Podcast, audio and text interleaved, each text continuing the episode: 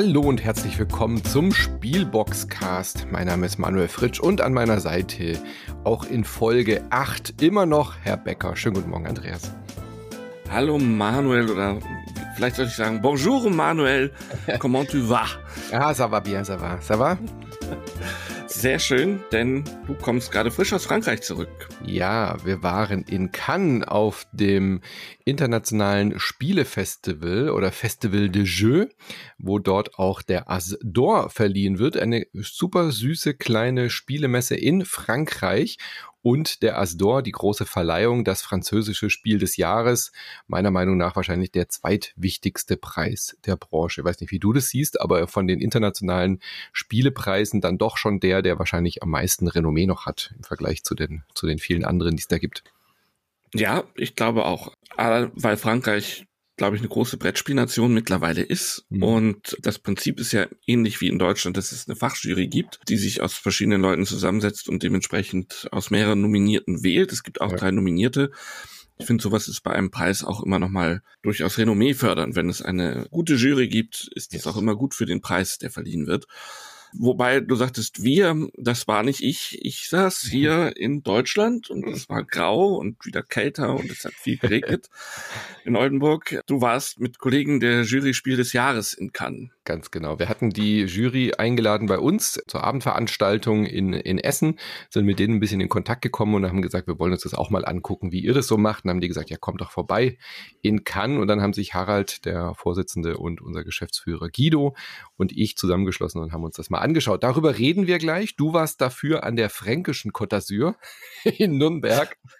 Ja, ähm, wohl, aber wenig Côte. Also, das muss man sagen. Da ist wenig Küste in Nürnberg. Aber dafür eine spektakuläre Innenstadt, wirklich. Also, wer noch nicht in Nürnberg war, wenn man da hinkommt, ich liebe das. Wenn man dann aus dem Bahnhof in die Innenstadt geht und diese alte Burgmauern äh, da noch stehen und man dann in diesem Bereich streitet und sehr viel Altbausubstanz in Nürnberg noch, das, das finde ich auch jedes Mal mhm. sehr erhebend, da reinzugehen. Das macht großen Spaß. Ja, ja ich bin ja, ähm, ich war sehr oft in Nürnberg. Meine Großeltern sind äh, Franken, kommen aus Nürnberg. Deswegen äh, Lebkuchen ist so, so Soul Food für mich. Ich kann das auch, ich bin da so ganz, äh, wenn, wenn es nicht original Nürnberger Lebkuchen sind, dann schaue ich da die Leute immer schief an, wenn sie mir das anbieten. äh, ich weiß nicht, ob du äh, Lebkuchen noch genossen hast im Januar, aber das sind unsere Themen. Kann und Nürnberg im Newsbereich schauen wir natürlich auch, was Astor gewonnen hat, äh, was den Graf Ludo gewonnen hat. Dann äh, haben wir ein Spiel dabei, ein ganz aktuelles, nämlich E-Mission oder Daybreak auf Englisch und haben dazu auch passend den Autor eingeladen. Heute kleine Premiere, einen englischsprachigen Autor, nämlich Matt Leacock, der uns ein bisschen was zu diesem Spiel erzählen wird. Natürlich blicken wir auch wieder 30 Jahre zurück in die Spielbox, unterhalten uns noch mit der Illustratorin Annika Heller, bevor wir dann zum Abschluss kommen. Das alles steckt heute hier in der Spielbox Podcast Folge 08. Ja, da ist also viel Impact Projekt. Ich nehme mal an, fünf Stunden sollten aber reichen, um das alles zu besprechen. Genau. Nehmt euch einen Tag frei. Ähm, alles klar. Damit ihr es richtig genießen könnt. Gut, jetzt haben wir den ja. Spannungsbogen mit Cannes und Frankreich aufgemacht und dann Nürnberg, hast du ja schon gesagt, vielleicht ein bisschen weniger spannend ist, würde ich sagen. Äh, erzähl doch mal ganz kurz, wie war Nürnberg? Es ist ja eine reine Branchenveranstaltung, deswegen vielleicht auch für viele Zuhörende interessant, die da sonst nicht hinkommen. Wie, wie anders ist es denn äh, in Nürnberg dieses Jahr gewesen? Und ähm, der Brettspielbereich ist ja nur ein kleiner, kleiner Teil von dieser großen Spielzeugmesse. Ist der denn größer geworden oder ist der immer noch so in dieser einen Halle auf zwei Stockwerke gequetscht. Der ist im Großen und Ganzen immer noch in dieser Halle 10, die ist aber schon mal zweistöckig. Das ist ja mhm. schon mal, spricht ja schon mal für die Größe auch der Halle. An der Anzahl der Aussteller gemessen ist äh, der Bereich Gesellschaftsspiel und Puzzles laut Spieleverlage e.V. aber der größte in Nürnberg. Mhm. Nicht in Quadratmetern gemessen, weil Spiele kann man dann ja doch vielleicht auch ein bisschen platzsparender präsentieren als vieles andere. Genau, es ist äh, eine Spielwarenmesse Dementsprechend gibt es da alles. Plüschtiere, es gibt Faschings, Karnevals, Halloween-Kostüme dazu kaufen, es gibt Partyzubehör zu kaufen, es gibt Holzspielzeuge, alles, was man sich vorstellen kann. Carrera ist da, Playmobil, Lego und zwischendrin halt die Brettspiele. Es konzentriert sich in Halle 10 und da finden wir dann all die Verlage, die wir auch aus Essen kennen. Es ist ein bisschen weniger voll als in Essen. Es ist eben keine Publikumsmesse, sondern eine Fachmesse. Da kommen die großen Einkäufer der großen Ketten, da kommen Berichterstatter hin, da kommen Entwickler hin, die ihre ähm, Erfindungen, Spieleerfindungen oder Brettspielentwicklung auch vorstellen da. Also das ist bunt gemischt, aber die Gänge sind in der Regel sehr leer kann da sehr entspannt durchschlendern, viel sehen und aber wenig anfassen. Also auch das der große Unterschied zu Essen. Es wird nicht gespielt an den Ständen, es wird nicht ausprobiert, sondern es geht wirklich darum, im Großen und Ganzen Jahresabschlüsse zu machen und auch mhm. schon das Weihnachtsgeschäft einzutüten, was dann der große Big Seller sein soll, den man groß präsentieren möchte im Laden. Wir waren mit mehreren Autoren der Spielbox da. Das kann man im aktuellen Heft, was Ende Februar, Anfang März bei den Leserinnen und Lesern im Briefkasten liegen sollte, auch lesen. Ein Kollege sagte, es war underwhelming mhm. für ihn und ich glaube, das war so das Gefühl, was viele hatten. Ähm, overwhelming aus dem Englischen, überwältigend ist vielleicht eher bekannt. Underwhelming, das ähm, schöne deutsche Wort unterwältigend gibt es leider nicht. Aber äh, ich glaube, es trifft es in diesem Fall ganz gut. Es war sehr viel Business as usual. Es wurden Produktlinien gepflegt. Es werden Lizenzen verspielt. Ähm, es werden die Hype-Titel aus Essen, da sieht man dann im Es werden Lizenzen verspielt, klingt so ein bisschen, als wart ihr im Casino. ja, da warst du näher dran. Monaco, ja, glaube ich, am nächsten Spielcasino. Und ja, man sieht, wer was lokalisiert, mhm. Äh, was in Essen so die heißen Titel waren. Dann in Nürnberg Ende Januar, Anfang Februar steht, äh, ist dann Gewissheit, wer hat was. Äh, zum Beispiel war ja sehr gehypt Sky Team in Essen und auch mhm. ausverkauft ein Zweierspiel, was bei Cosmos erscheint. Ein weiterer großer Titel, der großes Raunen auslöst in Essen, war ja Far Away. Mhm. Da kommen wir auch gleich nochmal drauf beim A-Store. Kommt ähm, auch bei Cosmos, allerdings dann erst im Herbst, also zur Essen-Messe 2024. Ja, und ansonsten, da war jetzt kein Titel dabei von den Frühjahrsneuheiten, wo ich gesagt habe, oh, das klingt jetzt aber super interessant. Mhm gab noch so ein bisschen Branchentalk, den man am Rande mitkriegen konnte. Zum Beispiel, dass äh, Pegasus einen seiner Partnerverlage verliert. Die Edition Spielwiese wechselt im Vertrieb zu Hutter Trade. Also mhm. es gibt ein neues Label, was wir in Zukunft haben werden aus der alten Heidelberger Spielverlagfamilie. Das Label heißt Elsnier. Dahinter steckt der Johannes Kastner, der frühere Vertriebs- und Logistikleiter von Heidelberger, der ja nach Auflösung des Verlages, wie man ihn früher kannte, als sozusagen die Spieleredaktion sich als Studio bei Asmodee angeschlossen hat, der den Betrieb behalten hat als Jokas World. Die machen jetzt auch ein eigenes Spielelabel, wo dann unter anderem Spiele des kanadischen Verlags Synapsis Games erscheinen.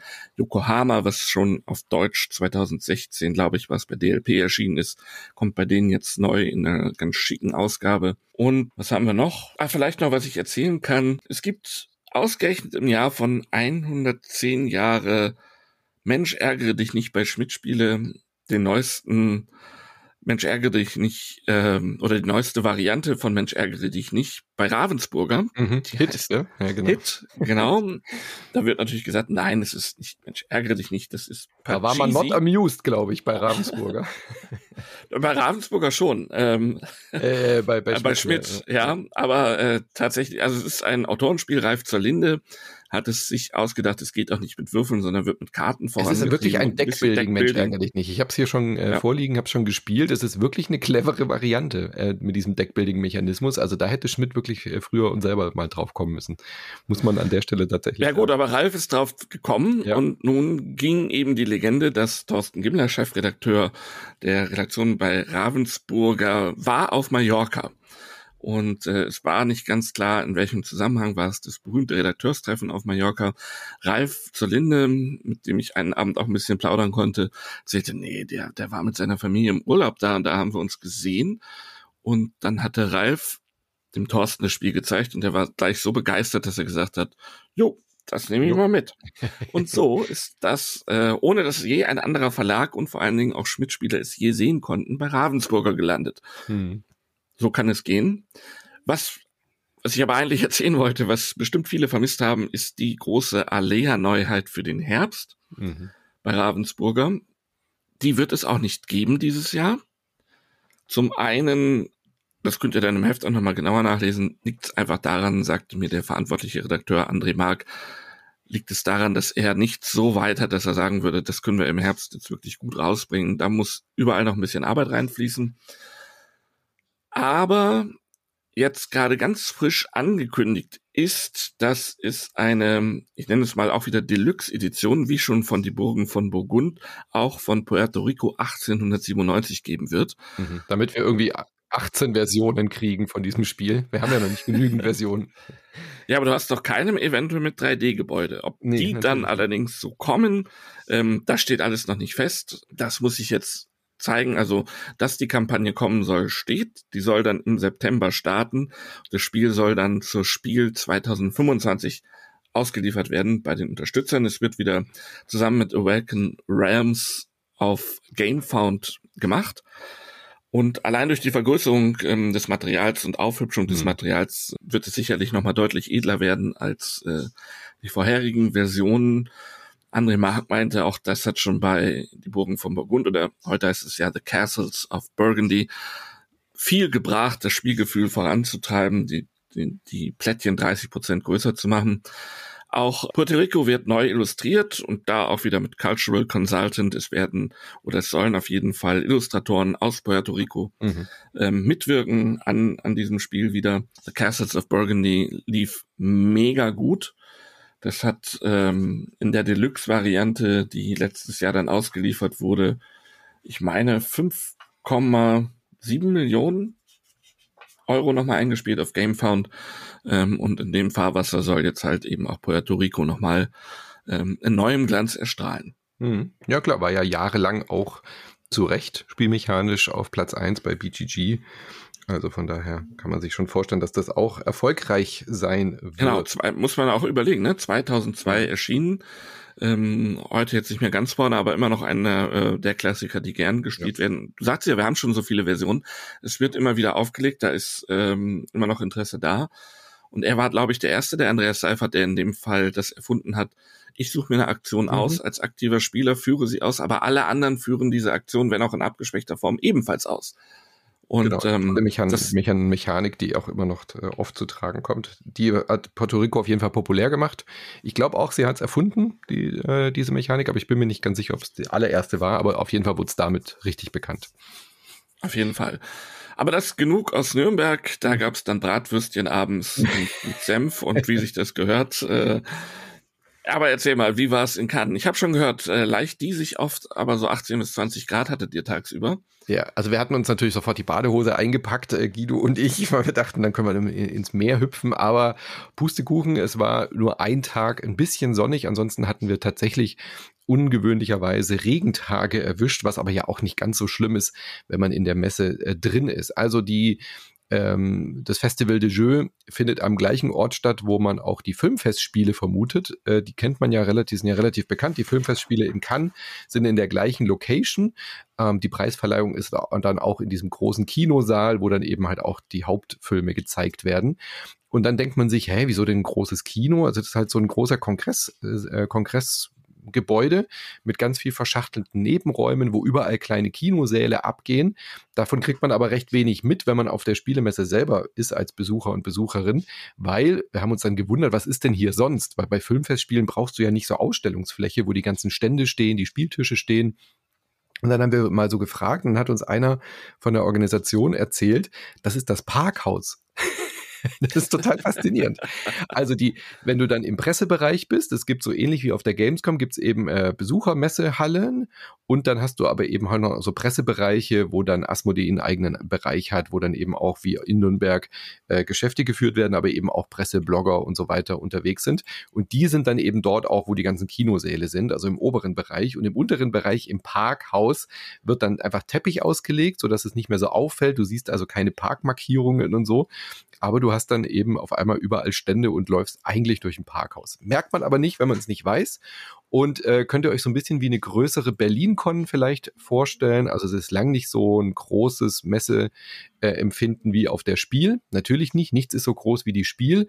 Aber ich würde mal sagen, vielleicht wie eine wie eine große Halle in der Spiel auf mehrere kleinere so Stockwerke. Also es ist eben recht verschachtelt. Mhm. Du kommst unten so rein und dann gehen links und rechts so Gänge weg, wo dann überall die äh, Verlage sind. Dann gehst du einen Stock höher, da ist dann ein bisschen luftiger. Das ist dann so, ähm, ja, wie so, das, das ganze Ding heißt Crossett. Also das sieht aus wie so, ein so ein gebogenes, ähm, der Guido hat immer gesagt, wie ein Sternenzerstörer. Das Gebäude hat so, so, so mehrere Ecken und ist nicht so ein vier, so ein, so ein, so ein einfacher Klotz und man verläuft sich am Anfang ein bisschen. Da geht noch mal eine Treppe hoch, dann ist da noch mal ein kleines Foyer, dann kommst du in den Außenbereich, dann ist da noch mal eine, eine Spielehalle für die Prototypen, so ein Zelt aufgebaut, dann ist da noch eine Tanzperformance. Also man hat sehr viel mehr Festival-Charakter. Deswegen eben der Vergleich zu einer großen Berlin-Con Du kannst dich dort wunderbar aufhalten, du läufst rum, du kannst ein bisschen draußen ähm, dich aufhalten. Da sind dann natürlich dann auch so Foodtrucks aufgestellt, alle sind gut gelaunt und natürlich hast du immer den Blick aufs Meer. Das ist einfach fantastisch. Beziehungsweise auch auf den Yachthafen.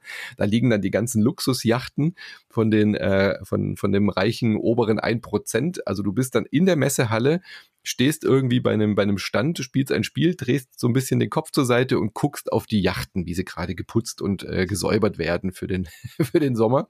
Und auf der anderen Seite, wenn du zum anderen Fenster rausguckst, siehst du den Strand, an dem dann gerade ein Bagger den Sand neu aufschüttet, weil natürlich noch lang keine Badesaison ist. Also es war wirklich schon ein äh, tolles Ambiente, dort dann zu spielen von den Spielen. Nur mal kurz äh, zwischengefragt. Mhm. Ihr seid, äh, ihr seid aber geflogen und nicht mit der Spiel des Jahres Yacht hingefahren, oder? Genau, genau. Ich hatte das noch vorgeschlagen, äh, aber Udo hatte schon andere Pläne und war mit der Yacht woanders unterwegs. Nein. Ja, ich glaube auf Borkum, ja. Ja, ja, genau. Nee, aber äh, müssten wir tatsächlich mal überlegen, dann nächstes Jahr mit dem Schiff hinzufahren. Ähm, Harald ist mit dem Zug gefahren, tatsächlich. Der hat sich die ähm, äh, die, die lange Strecke gegeben.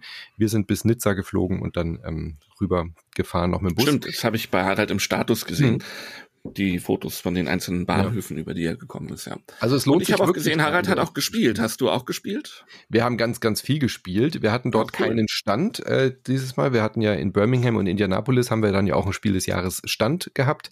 Jetzt waren wir wirklich nur da zum Netzwerken, zum Spielen und haben ganz viel Sachen ausprobiert. Äh, natürlich haben wir auch die Nominierten vom Asdor ähm, ausprobiert. Vielleicht gehen wir da zum Astor. Also ähm, kurz noch zur Messe.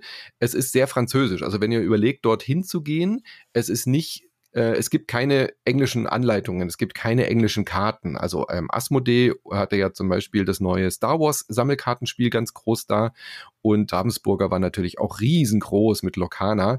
Promokarten und so weiter. Und äh, der, der Stand war wirklich groß, aber du konntest dort nicht in nicht Französisch spielen. Und auch alle anderen Verlage, auch die deutschen Verlage, die da waren, hatten nur französische Anleitungen da. Du musstest dann halt immer Glück haben, dass du recht sprachneutrale Spiele dir ausgesucht hast, wo halt wenig Text drauf ist, wenn du jetzt selber kein Französisch kannst.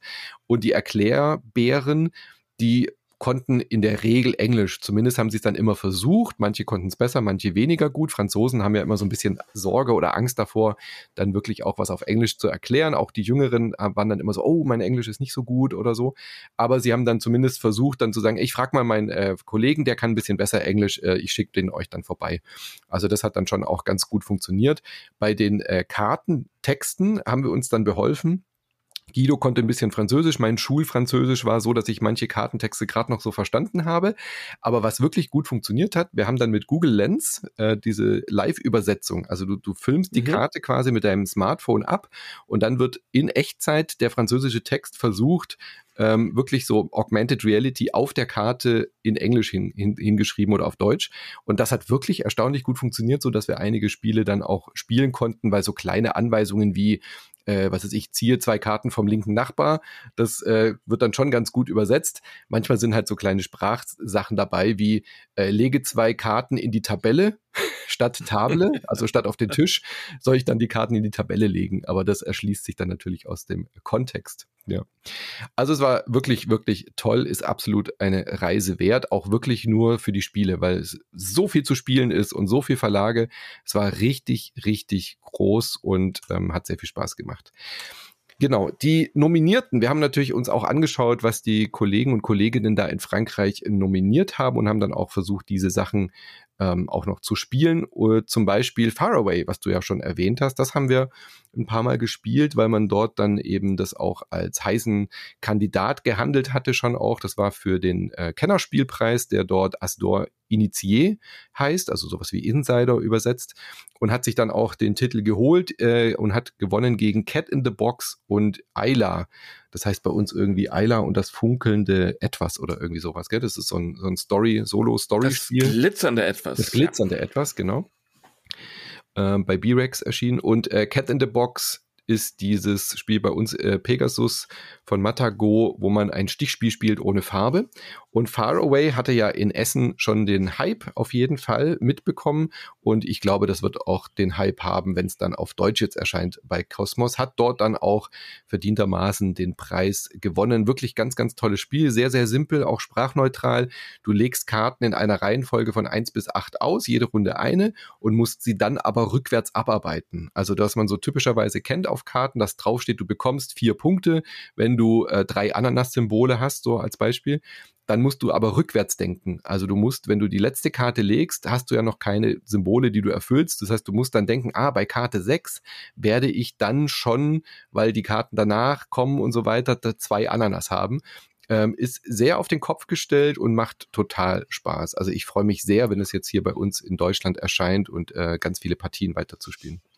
Ja, definitiv. Und jeder, der das ausprobieren möchte oder kann, also es ist gar nicht so einfach jetzt im Moment ranzukommen, weil ich glaube, es kann, ist in kann man. ziemlich vergriffen.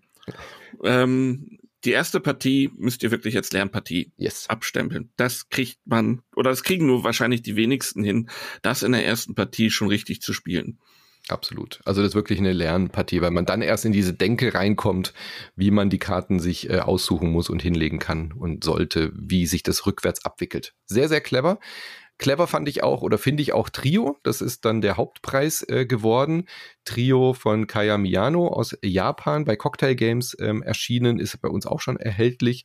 Ganz, ganz tolles kleines äh, Kartenablegespiel mit einem Memo-Effekt, wo man immer Trios sammeln muss. Äh, der Clou daran ist, ich darf meine Mitspielenden immer nur fragen, die kleinste, also die niedrigste Karte Zahlenkarte abzulegen oder die höchste. Das heißt, man muss sich dann auch gut merken, wenn du die 10 abgelegt hast, werde ich bei dir die 11 wohl nicht mehr finden und so weiter. Hat dann mhm. ähm, bisschen überraschend fast, finde ich, den Hauptpreis äh, Familienspiel oder Spiel des Jahres Jeu de An der an, äh, was? Jeu de Année, genau. Jeu de l'Année, ja. Jeu de l'Année gewonnen, also den Hauptpreis vom Asdor und äh, war auch große Freude dann. Der japanische Autor war auch da, war, hat auch erzählt, war das erste Mal außerhalb von Japan und dann holt er sich gleich den Hauptpreis. war auch ganz happy. Äh, mitnominiert war auf den Spuren Darwins und Perfect Words. Perfect Words Was bei uns, glaube ich, ich, noch gar nicht kenne. Finde ich gar nicht. Nee, das konnten wir auch nicht spielen, weil es halt ein Sprachspiel ist. Das war nur auf Französisch da. Also wo man irgendwie so eine Reise macht mit Wörter finden und so weiter.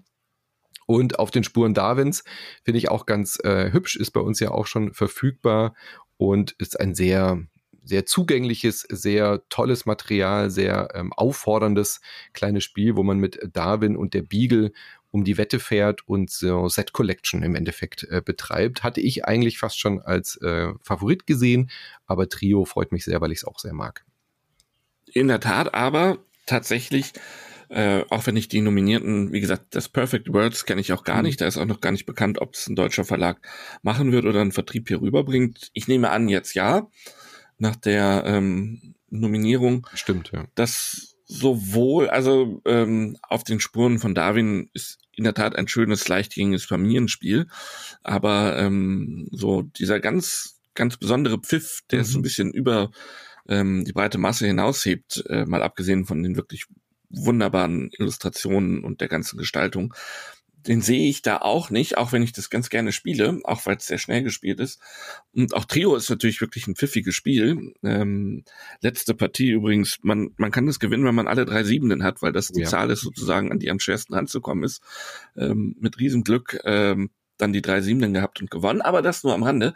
Ähm, wirklich schön und pfiffig, aber ist es so pfiffig, dass ich sagen würde, ha, das ist das Spiel des Jahres. Hm. Und da sehe ich auch in Frankreich anscheinend so ein bisschen das Dilemma, was ich selber so empfinde, dass in diesem Segment so dieses allgemein gut zugänglichen Spiels, was man in Familien, aber auch mit Freunden spielen kann, wenn es nicht zu lang dauern soll, wenn es nicht zu tief gehen soll, ähm, dass dieser Jahrgang da hm, keiner ist, wo man, wo einem die Titel anspringen und sagen, ja, wir wollen uns die äh, Preise alle teilen. Ähm, also im Vergleich zu den Vorjahren. ich mich zumindest schwer, aber ich bin ja auch in keiner Jury, von daher kann ich ja. das entspannt sehen. Ich empfinde das aber auch so. Es gibt dieses Jahr nicht dieses eine Spiel, so wie letztes Jahr Dorfromantik oder Azul oder Mikro Makro, wo viele schon so, äh, wo die Szene sich auch schon einig ist, das ist so ein, ein Preisträgerspiel, ja, wo sofort klar ist, da ist was Besonderes dabei. Ähm, wie gesagt, Trio mag ich auch, aber es ist halt jetzt nicht ganz so pfiffig wie zum Beispiel ein äh, Scout es war. Ja, also da fehlt so ein bisschen noch der, ja. der, der, der, der Preisträger-Charakter, würde ich fast schon sagen. Ich bin gespannt. Auch natürlich für unseren Preis. Wir haben ja noch nicht mal nominiert, also auch was sich da so äh, tut und wie viele Überschneidungen es äh, geben wird. Äh, keine Überschneidung wird es geben beim Expertenspiel. Das haben nämlich die Franzosen und die Französinnen auch verliehen obwohl sie eine kleinere Jury sind übrigens. Die sind nur neun Leute. Wir sind ja zwölf. Ja, da sage ich jetzt mal nicht zu, liebe ja. deutsche Jury. und sie haben für die neuen Leute, die haben auch keine separate Kinderjury, sondern sie teilen sich das so auf. Ich habe dann mit einer aus der Jury gesprochen, die machen das dann quasi so arbeitsgruppenmäßig. Also es gibt halt zwei, drei Leute, die sich dann für die Expertenspiele zuständig fühlen und äh, zwei, drei, die dann für sich hauptsächlich für die Kinderspiele kümmern. Und die nominieren dann quasi intern und nehmen so ein, so ein, so ein Bundle an Spielen quasi mit, die dann alle spielen müssen. Ja, also die sagen mhm. halt, okay, diese fünf Titel aus dem Expertenbereich, die schauen sich jetzt alle an. Das ist quasi unsere Vorauswahl und daraufhin stimmen dann alle ab. Also auch ein Konzept, äh, was sich ein bisschen unterscheidet von unserem Preis, also vom deutschen Spielepreis, äh, vom, ja, vom deutschen Spielepreis sowieso, aber eben auch vom Spiel des Jahrespreis. Also Expertenspiel haben die. Äh, Kinderspiel kenne ich gar nicht. Das ist so ein Puzzle-Adventure, hat dort gewonnen, da kann ich wenig zu sagen. Aber äh, Expertenspiel kenne ich, nämlich La Familia von Maximilian Maria Thiel, ist bei uns bei Feuerland oder ist auch generell bei Feuerland erschienen und der ist aus Freiburg tatsächlich. Ähm, ich äh, kenne den Maximilian von früher noch, da war ich dann auch schon mal zum Spielen bei ihm und so. Und äh, war dann sehr witzig, weil ich überhaupt gar nicht damit gerechnet hatte, dass er überhaupt da ist, weil unter den drei Nominierten La Familia, Darwin's Journey war mitnominiert und Die Weiße Burg hatte ich La Familia als schon sehr Außenseiter wahrgenommen, weil es ein sehr spezielles Spiel ist. Es ist ein Mafia-Spiel, was generell schon eher schlecht ankommt oft. Und es ist ein Spiel, was du nur zu viert spielen kannst, zwei gegen zwei. Äh, deswegen hatte ich gar nicht erwartet, dass Maximilian dort ist vor Ort. Er war dann vor Ort und er war selber auch komplett durch den Wind, als er dann gewonnen hat. Und er konnte, er war so sprachlos, dass er wirklich äh, alle Worte, obwohl er fließend Französisch spricht, äh, hat er fast kein Wort auf der Bühne rausgekriegt und musste sehr mit den, mit den Emotionen und den Tränen kämpfen. Äh, wir haben uns danach noch ein bisschen mit ihm unterhalten und er war halt überhaupt nicht damit gerechnet. Das sagen ja meistens alle Nominierten, aber in dem Fall, glaube ich, äh, hat da fast niemand mit gerechnet, dass sie sich gegen Darwins Journey und die Weiße Burg durchsetzen. Zwei wirklich sehr, sehr starke Spiele dieses Jahr. Äh, definitiv, ja. Ähm, aber vielleicht eben genau das Besondere. Also was mhm. es tatsächlich als Preisträger, finde ich, ein bisschen schwierig macht, ist die festgelegte Spielerzahl. Aber ähm, wir hatten La Familia in der Spielbox auch betrachtet, in Heft 6 des vergangenen Jahres, auch ein Interview mit Maximilian Maria Thiel im Heft, der auch viele Jahre in Italien mhm. gelebt hat und sich da sehr intensiv mit der ähm, Mafia äh, beschäftigt hat und das Spiel La Familia ist angesiedelt so in der Epoche, die man nennt, der zweite große Mafiakrieg. Hm. Da, wo sich dann verschiedene Clans, die sich wieder aus mehreren Familien zusammensetzen, so erklärt sich dann auch, dass äh, jeweils zwei Spieler pro Team sind, gegeneinander gekämpft haben und das dröselt er da alles nochmal genau auf, wie ihn das für das Spiel inspiriert hat, wie er das in das Spiel integriert hat. Und von daher ist es wirklich außergewöhnlich, aber finde ich dann auch mutig, so das Außergewöhnliche mal zu prämieren. Und ich finde, in so einem Experten, äh, wenn du eine Expertenkategorie hast, dann ist es da auch wirklich gut ja. aufgehoben. Und ähm, da kann man dann auch mal wirklich so ein bisschen out of the box agieren und da was pushen, was äh, sonst bei so einem Hauptpreis, der ja doch auch ein bisschen, bisschen immer diese Massenkompatibilität mit im Hinterkopf haben soll, dass möglichst viele dann auch die Gelegenheit haben werden, das zu spielen. Mhm. Ähm, das muss da nicht so gegeben sein. Ja, ich habe es auch gern gespielt. Also man kriegt es halt sehr selten auf den Tisch, weil es halt wirklich auch ein spezielles Spiel ist. Du musst auch Leute haben, die sehr gerne dieses Area Control mit richtig fies. Also du, du, kämpfst natürlich mit Clans gegeneinander, aber gerade dieses 2 gegen 2 ist halt wirklich außergewöhnlich. Also hat mir sehr gut gefallen und werde ich jetzt aufgrund des äh, Gewinns sicherlich nochmal wieder neu äh, frisch auf den Tisch packen können. Freut mich, freut mich sehr. Und es ist äh, ein Double dieses mhm. Jahr gewesen für Feuerland, die Stimmt. letztes Jahr mit Arche Nova auch schon einen Expertenpreis in Frankreich gewonnen haben und da wenig überraschend, kann man denke ich sagen, Aber dieses Jahr wieder. Titelverteidigung. ja, Titelverteidigung. Absolut, das muss man absolut. da erstmal schaffen. Also. Absolut. Und wie du schon sagtest, die beiden mit äh, äh sind auch wirklich ja. stark. Gut, äh, kurz zur Verleihung selber, die war dadurch, dass sie in diesem Kino, in diesem großen Saal stattfindet, äh, allein deswegen schon, da waren irgendwie 500, 600 Leute, also die öffnen das fürs Publikum und dadurch, dass sie halt Teil der Messe sind, ist es einfach eine Abendveranstaltung. Man kann dort mit dem äh, Ticket, also Presse und Eingeladene, haben dann halt so ein spezielles Bändchen, die dürfen dann zuerst rein und dann wird der Saal aber auch aufgefüllt mit äh, Besucher und Besucherinnen. dadurch ist eine unfassbar tolle Stimmung da drin. Ähm, haben sie wirklich einfach einen, einen absoluten Luxus, ein Privileg, in dieser tollen Location sein zu dürfen, mit dieser riesigen Bühne und der riesigen Leinwand haben dann, äh, die Verleihung selber war recht klassisch. Äh, diesmal haben sie es neu gemacht. Die Jury war komplett auf der Bühne. Das haben sie noch nie so gemacht, haben sie gesagt. Und äh, jeweils zwei beziehungsweise drei bei Trio, um diesen Gag aufzugreifen, weil sie ja zu neun sind, haben sie das dann genutzt haben dann die Laudatio gehalten für das Spiel und haben so ein bisschen wie bei den Emmys oder so gemacht, dass eben die zwei aus der Jury so ein bisschen vorgeschriebene Texte hatten, die sich so ein bisschen über sich selber lustig machen, ähm, haben dann so gesagt, ja, wir spielen ja eigentlich gar nichts, wir würfeln nur aus, also so ein bisschen selbstironisch äh, hantiert. Und durch dieses Programm hat dann ein französischer Radiomoderator geführt, der sich so ein bisschen über die Politik lustig gemacht hat. Die ganze Veranstaltung wird ja finanziert und äh, organisiert von äh, vom Tourismusbüro in Cannes, muss man also auch wissen an der Stelle. Die Jury ist zwar unabhängig von der Branche, aber der ganze Preis ist eigentlich eine Tourismusveranstaltung so gesehen. Also die, die Stadt Cannes nominiert die Leute in die Jury. Ja, das ist auch ein äh, anderes Konzept als bei uns. Ähnlich wie in Italien, wo das die Stadt Luca macht, ist es dann halt hier Cannes, die sich gedacht haben, wir könnten noch im Februar noch da die, die Halle nutzen. Was können wir denn da machen? Ah, holen wir die Brettspielenden her. und äh, war aber dann trotzdem sehr schön, sehr unterhaltsam. Äh, zum Glück gab es einen Synchrondolmetscher oder eine Dolmetscherin, die dann alles äh, versucht hat, so durch die Geschwindigkeit ein bisschen gehandicapt äh, ins Englische zu übersetzen. Da die Franzosen ja ihre Wortspiele lieben, sind da einige Gags an uns vorbeigegangen, die im Englischen dann nicht rüberkamen, wo man richtig gemerkt hat, die Übersetzerin kam gar nicht hinterher, da jetzt diese Wortspielereien irgendwie äh, zu verpacken, weil gleichzeitig synchron zu übersetzen, inhaltlich und dann auch noch Wortwitze einzubauen, das ist natürlich dann die hohe Kunst. Aber ähm, hat trotzdem dann zumindest dafür gereicht, dass wir wussten, was auf der Bühne stattfindet. Wie, wie war denn das akustisch geregelt? Hattet ihr dann Kopfhörer? Ja, ja.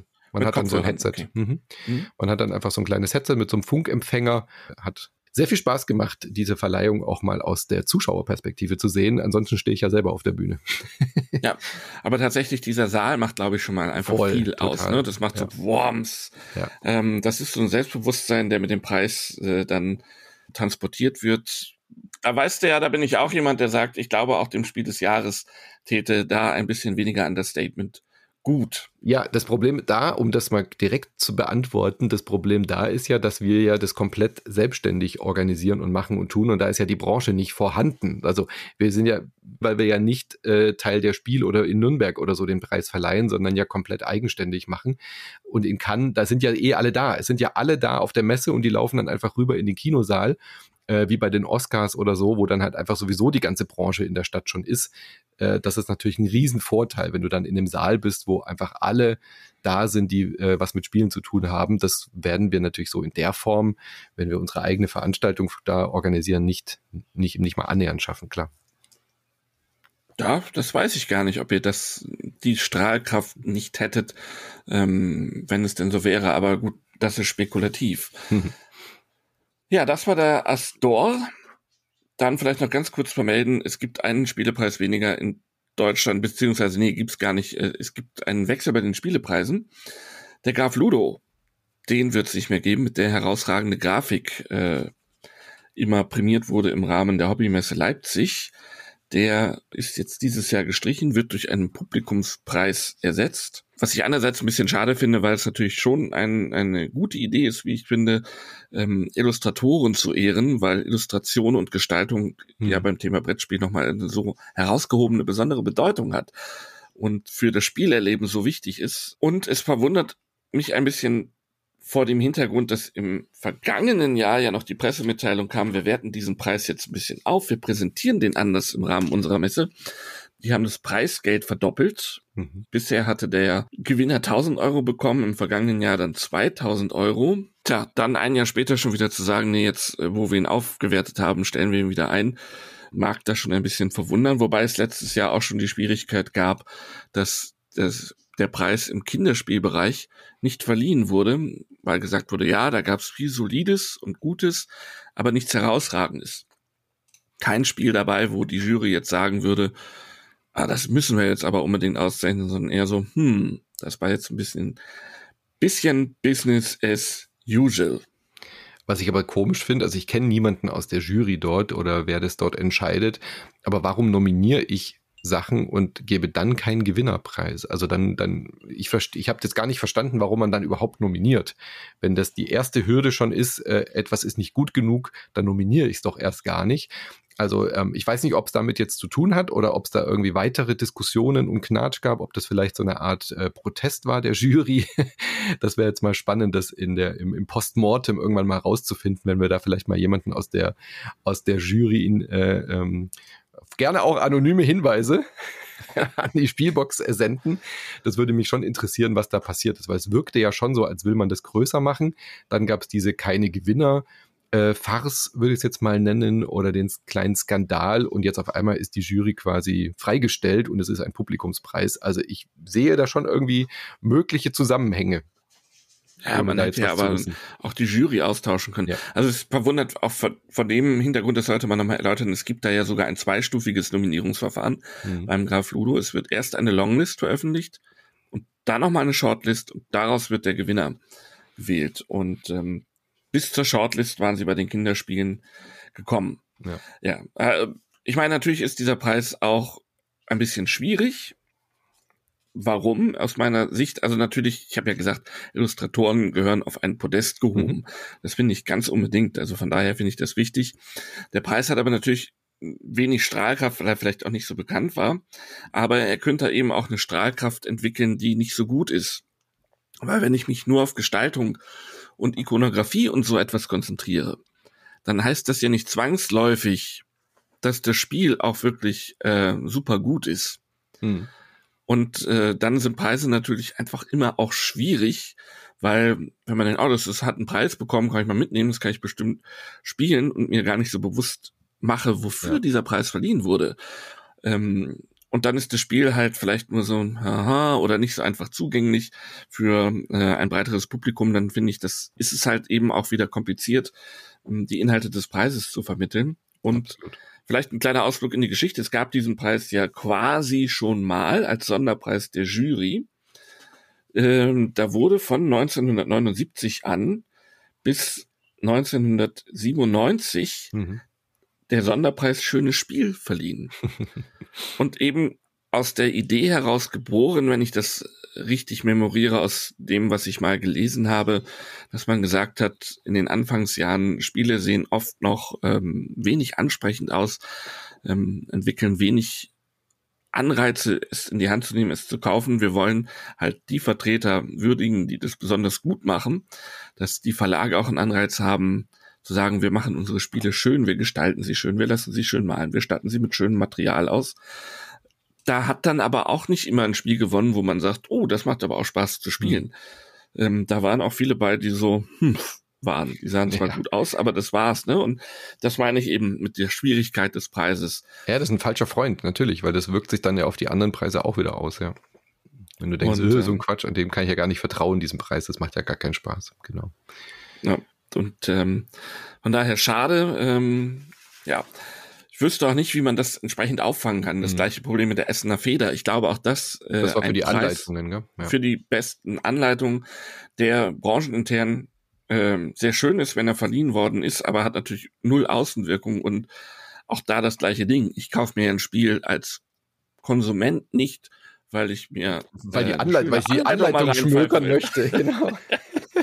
ich will es ja spielen, und wenn das Spiel dann zwar didaktisch unfassbar gut aufbereitet wurde in der Anleitung, letztlich aber auch nur mittelmäßigen Spielspaß bietet, ja, dann benötige ich das ja, natürlich. Ich habe die Lösung, Andreas. Wir, wir, ähm, wir, wir gründen einfach die, die Äquivalent zur Himbeere. Da werden doch immer die schlechtesten Filme ausgezeichnet, die schlechtesten schauspielerischen Leistungen, weil das macht dann wieder Sinn, so quasi als äh, Abmahnung, als Strafe. So die schwarze Pechfeder oder irgendwie sowas für die grottigste Anleitung und äh, dann irgendwie, keine Ahnung, äh, der der Graf, der Graf Ludo quasi für das hässlichste Spiel des Jahres. ja, das müsste dann immer am Vorabend von Spiel des Jahres verliehen werden, so genau. wie die Himbeere immer vor einen Abend vor den Oscars verliehen wird. Ähm, na, tatsächlich war ja meine Idee, weil man sagt immer, Spiel des Jahres ist ja auch der Oscar der Branche. Mhm. Äh, eigentlich wäre so ein Preis eben in dem Rahmen auch ähm, gut aufgehoben, wenn die Branche schon zusammenkommt. Ähm, um dann auch das ein bisschen zu würdigen. Also eine gute Regel als Anreiz und eben halt auch einen Illustrator auszuzeichnen, weil die ja, Illustratoren auszuzeichnen, weil die ja auch einen riesen Impact haben. Mhm. Aber wie man das sinnvoll auflösen kann, dass man dann eben halt auch gleichzeitig ein gutes Spiel auszeichnet, äh, das wäre halt die Frage. Ne? Also es muss irgendwie das schönste beste Spiel. ja, die Frage wäre, dann würde man sagen, okay, wir verleihen, wenn wir so einen Preis verleihen, er darf dann aber nicht beworben werden, weil er mhm. wirklich eine rein interne Wirkung haben soll und es geht ums, um die Geste an diejenigen, die es machen, damit man eben den Konsumenten nicht äh, verunsichert. Oder aber man muss halt aus den Longlists nur Titel auswählen, die äh, da eine Chance hätten. Aber mhm. findet man dann wirklich das schönste Spiel? Findet man da wirklich die beste Regel? die einem. Nee, also ich glaube, das funktioniert nicht also so als, funktioniert als alleinstehender. Preis funktioniert es nicht. Ich glaube, wie es funktionieren würde, wäre, wenn, keine Ahnung, die SAZ zum Beispiel einfach ein, ein Preisgeld vergibt an die beste Anleitung. So, ja, was dann halt nicht auf die, aufs Cover geht, sondern wirklich so als interner Preis. So 1000 Euro Stiftungs Geld sozusagen für äh, die Bemühungen, die Anleitungen, was weiß ich, äh, barrierefrei mit einfachem Deutsch, genderneutral und sowas zu schreiben. Sowas fände ich ähm, sinnvoller, aber das ist ja nichts, was für Außenwirkung für, für den Konsumenten und die Konsumentin relevant ist, ob die Anleitung gut geschrieben ist. So als interne Branchenpreis, finde ich, wäre das schon sinnvoll, ja. Ja, und dann müsste man halt gucken. Ich würde es dann auch sinnvoll finden, dass es sich irgendwo andockt. Hm ähm, dass man nicht da mal einen Preis hat und hier mal, sondern wirklich dann äh, im Rahmen einer größeren Preisverleihung gut, gerade Essener Feder wäre dann ja eine Überlegung, es beim Deutschen Spielepreis vielleicht wieder hinzupacken. Ja. Da war es ja früher auch. Ja. Und dann kann man auch Publikumspreis, was ist denn das schönste Spiel? Also dann kann man da ja auch wieder quasi das Publikum abstimmen. Stimmt, das lassen. könnte man auch als Publikumspreis gut machen. Ja, da rufen wir doch mal bei der Messe Essen an, genau. dass sie ihr Abstimmungssheet ein bisschen erweitern noch die nächsten Jahre. Aber jetzt lass uns mal über Spiele reden. Passend zum Interview, was danach folgt, haben wir das neue Spiel von Matt Leacock. E-Mission Daybreak. Warum das Spiel bei uns E-Mission heißt und im Original Daybreak, da müsst ihr den Verlag fragen. Das wusste Matt Leacock auch nicht ganz genau. Er vermutet, dass es einfach rechte lizenztechnisch ein Problem war, dass Daybreak vielleicht schon äh, vergeben war. Andererseits fragt man sich bei Daybreak auch, was hat denn das mit dem Spiel zu tun? Bei E-Mission wird es deutlich klarer, denn E-Mission mit Bindestrich geschrieben ist die Mission, die Welt an die E-Mobilität, an elektrische, an grüne Energie anzubinden, weg von Kohle und so weiter. Aber natürlich auch das Wortspiel mit Emissionen, also die Emissionen, die es in diesem Spiel zu binden gilt. Denn das ist genau unser Spielziel. Wir wollen die Welt retten. Ein kooperatives Spiel, bei der wir in die Rolle von verschiedenen Nationen schlüpfen. Europa, USA, China oder eben auch der globale Süden ist zum Beispiel ein Tableau. Und wir versuchen gemeinsam es wird nicht genau gesagt, was wir sind. Sind wir Politik? Sind wir die Gemeinschaft? Wir sind einfach die gesamte Nation, die versucht, die ähm, äh, dreckige, schmutzige Energie und alles, was Abgase erzeugt, Autos, Fabriken, ähm, Fleischkonsum, ähm, also Agrarhaltung und so weiter und äh, Städte natürlich in grüne Energie umzuwandeln, also sprich unsere Stromnetze, unsere Stromerzeugung auf saubere Energiequellen umzumünzen, sei es Windenergie, Solarenergie, aber natürlich auch eben die Bestände abzubauen, die besonders viel CO2 ausstoßen in die Welt. Und das Spiel äh, hat einen recht einfachen Mechanismus. Wir spielen Karten aus und dann wird am Ende der Runde immer geguckt, wie viel CO2 stößt jede Nation noch aus. Und im Laufe des Spiels können wir das eben A abbauen und B ist dann eben auch noch Wälder, äh, Meere und so weiter und andere Mechanismen, die CO2 binden können. Und unser Spielziel ist es, diesen Tipping Point, diesen Wendepunkt zu schaffen, dass die Welt sich aufhört, weiter zu erhitzen. Vor dem Problem stehen wir ja gerade, dass wir eigentlich schon lange das 1,5 Grad Maximalerhitzungsziel gerissen haben oder reißen werden, weil das äh, so schwer zu stoppen ist, wenn wir weiterhin sehr viel CO2 in die Atmosphäre pumpen. Und das ist genau das Spielkonzept. Und man denkt im ersten Moment, als ich es auf der Spiel in Essen gesehen habe, oh, jetzt kommt wieder so ein Spiel mit erhobenem Zeigefinger, pädagogisch wertvoll, aber null Spielspaß dahinter. Aber Pustekuchen, Matt Leacock hat ein und Matteo haben ein richtig, richtig tolles Engine-Building-Spiel draus gemacht. In der Tat. Jede unserer Tableaus oder Nationen, nennen wir sie mal, hat fünf Programme vor sich liegen, mit der versucht wird, CO2-Ausstoß zu reduzieren, beziehungsweise Möglichkeiten zu schaffen, ähm, mehr CO2 zu binden auf natürlichem Wege oder uns auch resilienter zu machen gegen Krisen. Dafür spiele ich entweder eine Karte unter so ein Projekt. Jede Karte hat Symbole und je mehr Symbole einer Art bei gewissen Projekten liegen, desto stärker und wirkungsvoller ist dieses Projekt. Ich kann einfach ein neues Projekt starten, indem ich eine Karte oben drauf lege und dann sozusagen das, was ich schon im anderen Projekt entwickelt habe, für ein neues, besseres Projekt als Rückenwind zu nutzen und damit gleich gut starten zu können, im Idealfall. Ab und zu muss man eine Handkarte auch abwerfen, um eine Aktion auf einer Karte auszulösen, beziehungsweise wir können auch Projekte, globale Projekte, an denen alle beteiligt sind, ähm, pushen, damit wir den Vorteil, den uns das bringt, ähm, schneller greifbar haben. Und letzte Möglichkeit, so eine Karte anzulegen, wäre an einer Krise, um die Folgen einer Krise, die uns schon bekannt ist, abzumildern für alle. Denn das passiert immer am Ende einer Runde. Dann kommen noch die Krisen. Eine davon kennt man, auf die kann man sich vorbereiten. Die anderen Krisen, am Anfang sind es immer zwei, die uns überraschen, später dann vielleicht auch mehr, wenn das, die Durchschnittstemperatur auf der Erde steigt und steigt und steigt. Ähm, die treffen uns unvorbereitet. Sehr. und die hauen richtig rein. Ja, also das Spiel hat einen sehr hohen Glücksfaktor. Da werden wir auch gleich nochmal mit dem äh, drüber reden. Was aber einfach auch abbildet, wie schwer es ist, diese, diese Krisen in, ja, unter, in den Griff zu kriegen. Also man kann halt einfach nicht wissen, wie es reagiert, wenn die Welt immer weiter sich erhitzt. Ähm, was ist ich, wie, die, und diese, diese Kettenreaktionen, also dieses Cascading, wie, wie nennt man das denn? Ja, Kettenreaktionen sind es, glaube ich, oder? Ja. Also diese Eskalationsstufen, wir haben mehr Krisen, dann müssen wir auch mehr würfeln. Würfeln bedeutet, wir wissen nicht, ob die Polarkappen schmelzen oder die Fische absterben, äh, was dann wieder weniger CO2 im Wasser bindet, wenn natürlich auch die Tierwelt stirbt. Es kann auch sein, dass es irgendwo Erdbeben gibt und so weiter. Und diese Krisen zu managen, das ist eigentlich das Haupt Spiel. Also äh, die eine, die eine Sache ist, wir müssen bei uns selber gucken. Das Spiel hat einen eingebauten Anti-Alpha-Tierchen-Mechanismus, weil jeder bei sich auf seinem Tableau erstmal überhaupt gucken muss, die eigene Nation in den Griff zu kriegen. Ja, ähm, natürlich versuche ich auch Projekte zu starten, die äh, mir vielleicht erlauben, meine grüne in Überproduktion an Energie auch an die Nachbarn weiterzugeben, an die Nachbarländer. Jede Nation hat so einige Stärken und Schwächen, die es dann eben auch auszubaden gilt oder eben auch zu nutzen gilt. Und die zweite Sache ist dann aber, die Krisen gemeinsam zu bewältigen. Wie du schon gesagt hast, manche Krisen wissen wir, dass die sich anbahnen. Dann gibt es auch manche Nationen, die schaffen es, mehrere von diesen Krisen schon vorher aufzudecken, sodass wir besser planen können. Aber man muss eben auch dann spontan damit umgehen können. Äh, was bedeutet das dann? Äh, was weiß ich, bricht zum Beispiel eine Flut über die Welt ein und alle, die dann eben eine gute Infrastruktur bei sich auf dem eigenen Tableau aufgebaut haben, sind dann vor, davor eher geschützt. Aber äh, infrastrukturärmere Länder, die wir vielleicht nicht rechtzeitig unterstützt haben, werden dann richtig hart getroffen, was wir in der, in der Realität ja auch schon öfter erlebt haben. Also dieses Spiel erzählt und verarbeitet auch wirklich Geschichten. Es ist kein historisch korrektes Spiel, weil wir ja jedes Mal immer wieder vor diesen neuen unterschiedlichen äh, Faktoren stehen.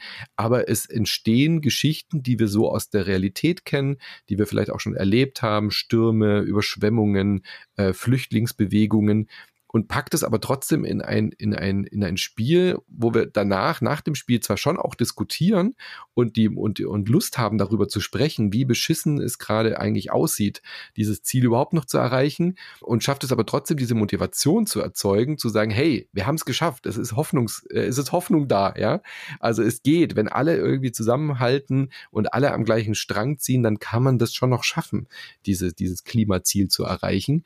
Und das Spiel schafft beides. Es schafft einerseits eben dir Hoffnung zu geben, aber eben auch, wenn du Partien verlierst und du wirst sehr viel verlieren bei diesem Spiel, auch zu sagen, fuck, es sieht ja wirklich düster aus für uns. Ohne aber eben jetzt so mit der, mit der historischen Keule zu kommen oder dir irgendwie Schuldgefühle zu geben. Das haben sie sehr, sehr, sehr gut hingekriegt.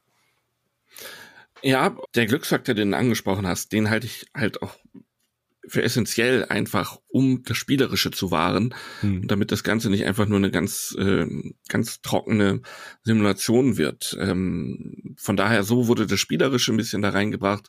Ein bisschen ungewöhnlich am Anfang ist ähm, diese Aktionsphase, wo dann halt jeder eigentlich autark für sich arbeitet mhm. an seinen Projekten und ähm, die komplexen Zusammenhänge, ähm, muss man dann vielleicht auch erstmal blicken, wie gehe ich mit meinen Karten um, wie setze ich die am sinnvollsten ein? Und ähm, dass man vielleicht für eine Runde, die neu ist, ist gar nicht schlecht, dass man tatsächlich so ein bisschen untereinander erstmal guckt und doch so ein bisschen zugbasierter spielt, auch wenn es dann ein bisschen Fahrt verliert, damit alle reinkommen. Und wie soll man eigentlich damit umgehen? Diese vollkommene Freiheit, die eben diese Phase da teilweise lässt, äh, ist für einige ungewohnt und die kommen da schwer mit Klar. Aber das erlaubt das Spiel eben auch, dass man dann sich sehr gut gegenseitig helfen kann, weil alle Informationen ja. sind offen. Also das heißt, wenn man das Spiel schon gespielt hat, kann man seinen Zug irgendwie so gut wie es geht fertig machen, kann dann vielleicht noch ein, zwei Variablen offen halten und kann dann gucken, okay, brauchst du Unterstützung? Was, schau, lass uns doch mal die Handkarten angucken. Ah, guck mal, das könntest du machen. Hier wäre das noch eine Möglichkeit. Ah, wenn wir das jetzt schon da runterschieben, dann können wir die Krise abwenden. Also man kann dieses Spiel tatsächlich fast schon richtig so aufbauen und loslegen mit Leuten, die es nicht kennen, wenn man selber die Regeln kennt und kann anhand wirklich von aktiven Zügen wirklich in alle Züge eingreifen und unterstützend helfen. Das, das macht das Spiel halt auch sehr zugänglich, um dann zu sagen, jetzt probier's mal selber, jetzt kannst du selber einfach deine Züge durchplanen und wenn du irgendwie was brauchst oder wenn du eine Idee hast, dann schlag das in die Runde vor. Und das finde ich ist sehr schön. Man muss nicht aufeinander warten, aber man kann sich eben komplett auch gegenseitig unterstützen und äh, Rat holen, ohne dass das Spiel das irgendwie nicht erlaubt oder dass es irgendwie verboten wäre, wie bei anderen Spielen. Ja, dann zeig mir doch mal deine Handkarten. Ja, man muss hier keine Regeln Regeln brechen, um gemeinsam auch dann äh, zu gucken, was ist dann die beste Möglichkeit. Hm. Du sagtest, man kommt darüber ins Gespräch. Ich glaube zwangsläufig. Ich möchte noch mal kurz darauf hinweisen, wir hatten es ja auch schon in Heft 7 des vergangenen Jahres besprochen. Stefan Duxch hatte die Kritik geschrieben und der hat in seinen Spielrunden eben auch erlebt, dass, äh, wie er schreibt, der Inhalt des Spiels, also die Auseinandersetzung mit der Klimakrise und der Erderwärmung, äh, einigen seiner Mitspieler aufs Gemüt gedrückt hat, mhm. die dann auch mit so einem diffusen Gefühl daraus gingen, dass sie meinten, boah, ich weiß nicht, ob ich jetzt das nochmal spielen will, beziehungsweise auch dann klar zu dem Schluss kamen, das ist für sie kein Thema für einen Spieleabend. Da wollen sie abschalten, da wollen sie Zerstreuung ähm, da wollen sie sich mit äh, einem so ernsten Thema dann vielleicht nicht nochmal auseinandersetzen, zumal, wie du ja schon gesagt hast, diese ganzen Interdependenzen, wie alles zusammenwirkt und miteinander verwoben ist, äh, da wirklich äh, sehr gut abgebildet wird ja. für mein Empfinden. Was sie auch gut gemacht haben, wenn man sich mit dem Thema auseinandersetzen möchte, ist auf jeder Karte ist ein kleiner QR-Code und der hilft dir, da wird dann, ist dann eine eigene Webseite, die dann auch komplett in Deutsch inzwischen ist, wo du dann äh, zusätzliche Informationen bekommst, okay, was ist denn, was passiert denn da? Was sind denn das für große ähm, äh, Projekte, die da irgendwie vielleicht eine futuristische Technik zeigen, also so, so riesige Windradanlagen, die CO2 binden und solche Geschichten, wo du dich dann vielleicht mehr darüber informieren möchtest. Das haben sie sehr schön gemacht. Da gibt's dann Allerdings, eben da Texte. möchte ich da gleich mal mhm. kritisieren. Schmidt-Spiele, einmal mhm. zuhören äh, wenn man auf die Seite geht, ist es nur für sehr ausgewählte Projekte äh, schon der deutsche Text ja. zur Erläuterung, was steckt dahinter, hinterlegt. Auf Englisch sind die alle da. Zu jedem Projekt findest du da eine kleine Erläuterung und auch eine kritische Abwägung der ganzen Sachen. Warum, mhm. ähm, wenn es zum Beispiel um Windenergie geht, dass es halt ähm, viel Fläche verbraucht, dass es natürlich dann auch eventuell mit anderen Umweltschutz- oder Naturschutzzielen kollidiert, wenn du Windparks baust. Das ist da ausgeführt. Natürlich dann gibt's die Proteste, dass äh, viele Leute dann doch für ihre eigenen Haustiere nicht unbedingt ähm, äh, einen Windpark haben wollen, weil Schattenwurf, es macht Geräusche, das will man nicht. Und was ja auch oft kommt, ein Argument, was man auch in Deutschland hört, ist so die Zerspargelung der Landschaft, nennt man das hier im Norden, weil wir haben ja relativ viele Windparks und das, ähm, weiß ich, ist schon eine Diskussion, die ich noch mit meinem Großvater geführt habe, der sagte, das findet er fürchterlich, wie das aussieht.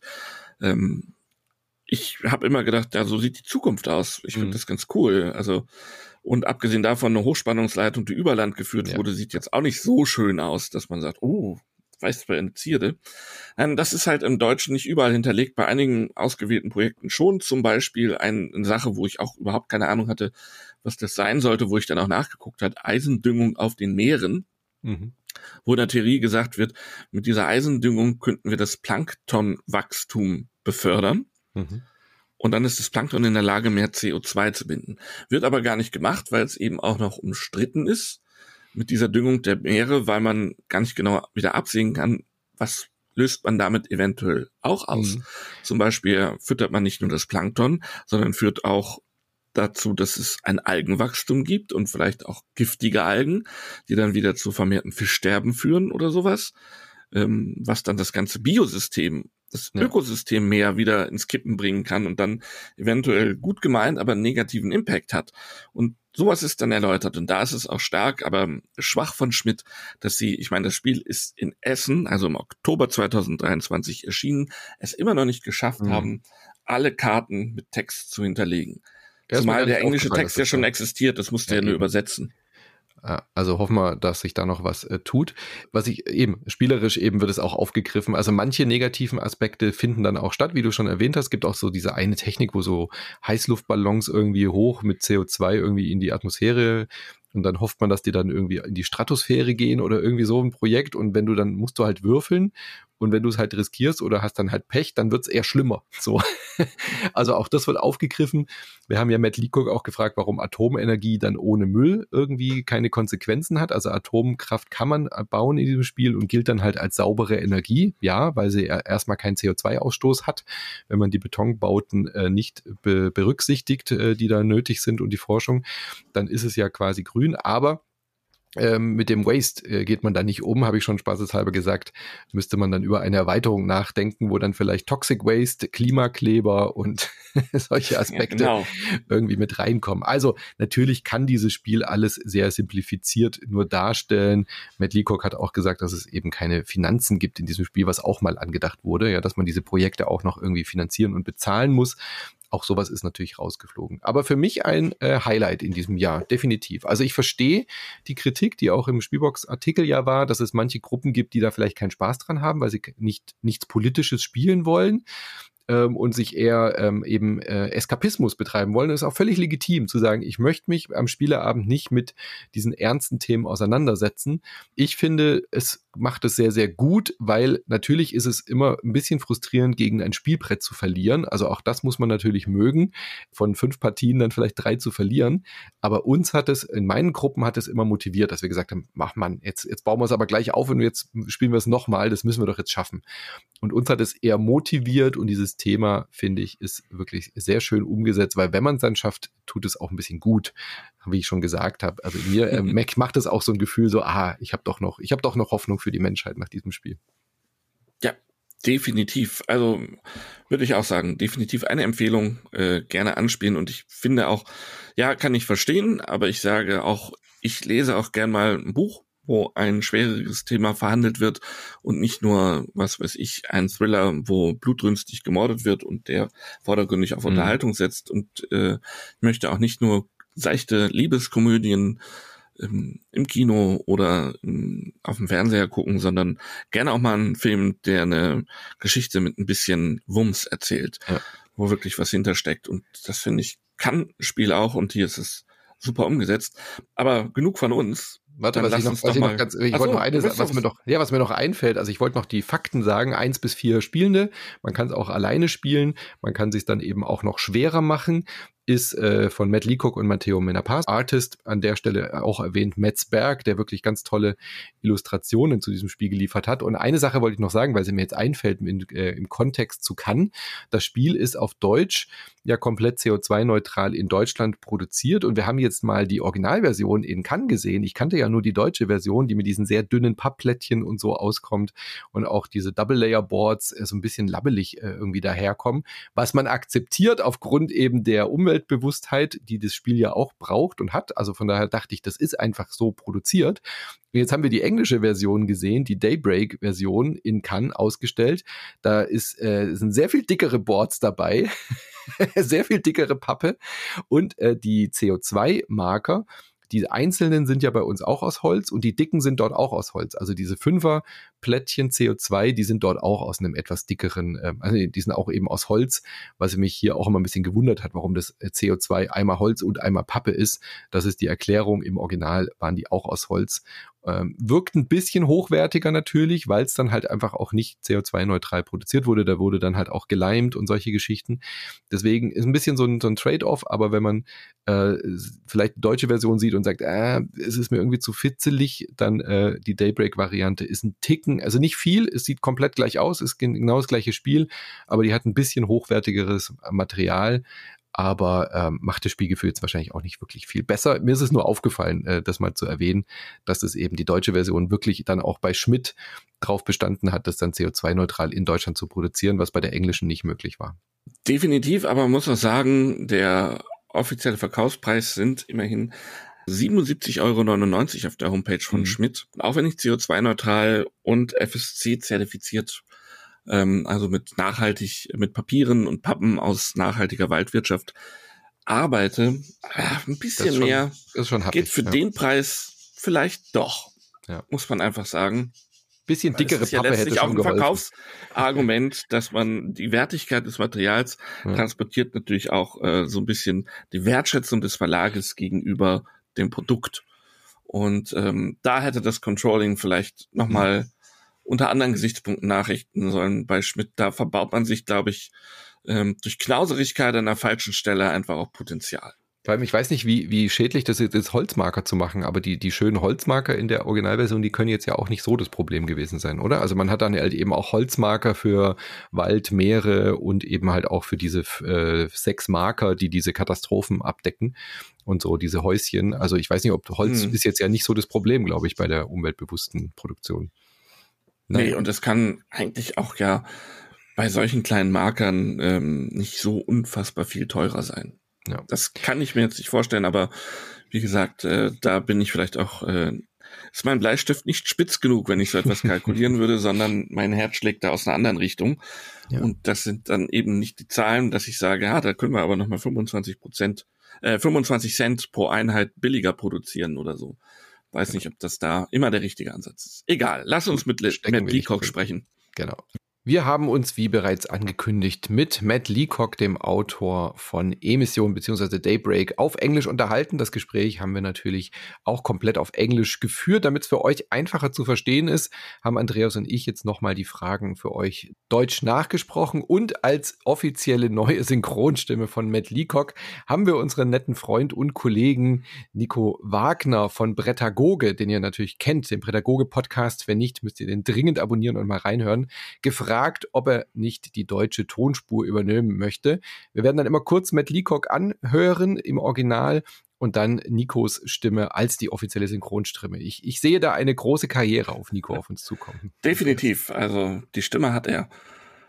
Obwohl er vom Typ her ja eigentlich nicht so der Matt Leacock äh, Synchronisator ist, ne?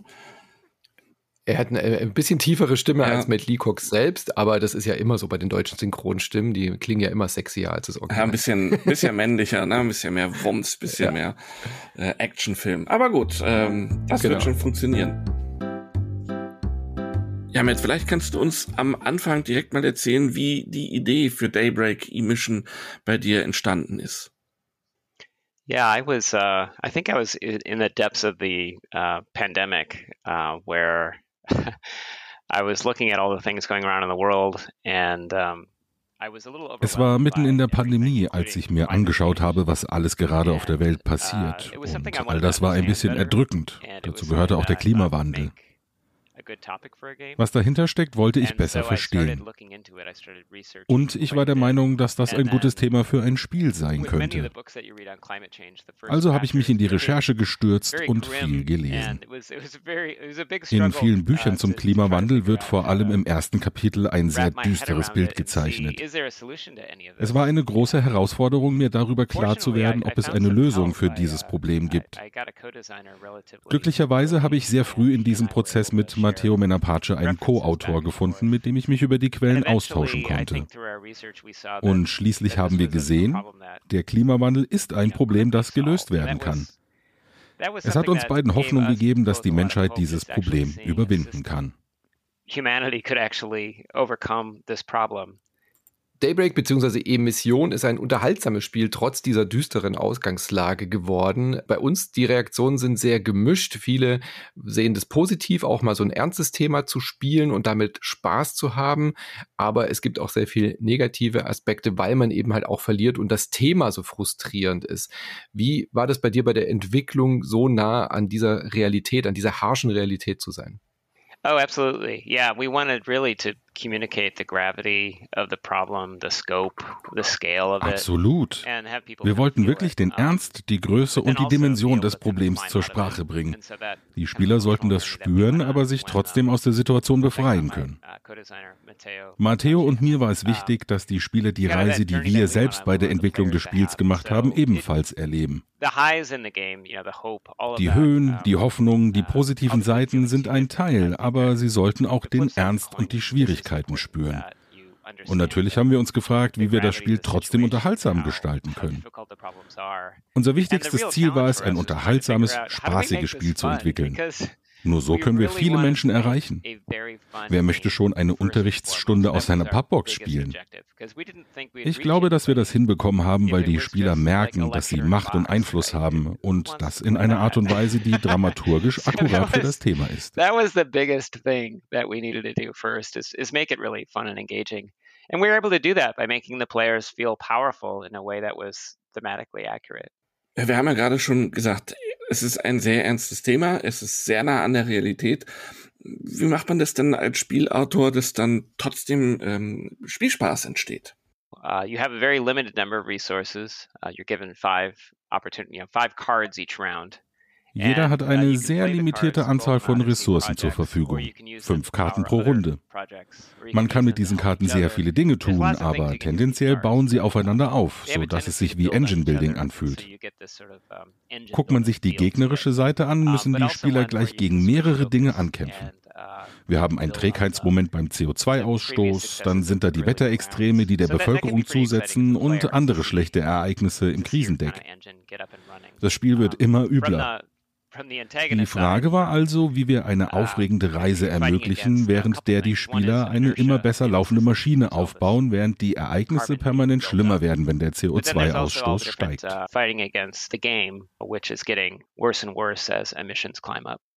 Brettspiele auch mit einem ernsten Thema müssen ja immer ein bisschen reduzieren, simplifizieren. Das ist vor allem hier auch ein Thema in Deutschland, dass Atomkraft hier mehr als Lösung gesehen wird und nicht so sehr als Problem. Ist das eine Art der Simplifizierung, weil da zum Beispiel die ganze Müllproblematik bei der Atomkraft ja ausgeblendet wird? Habt ihr das bewusst so gemacht? Habt ihr darüber gesprochen? Wie war dieser Prozess?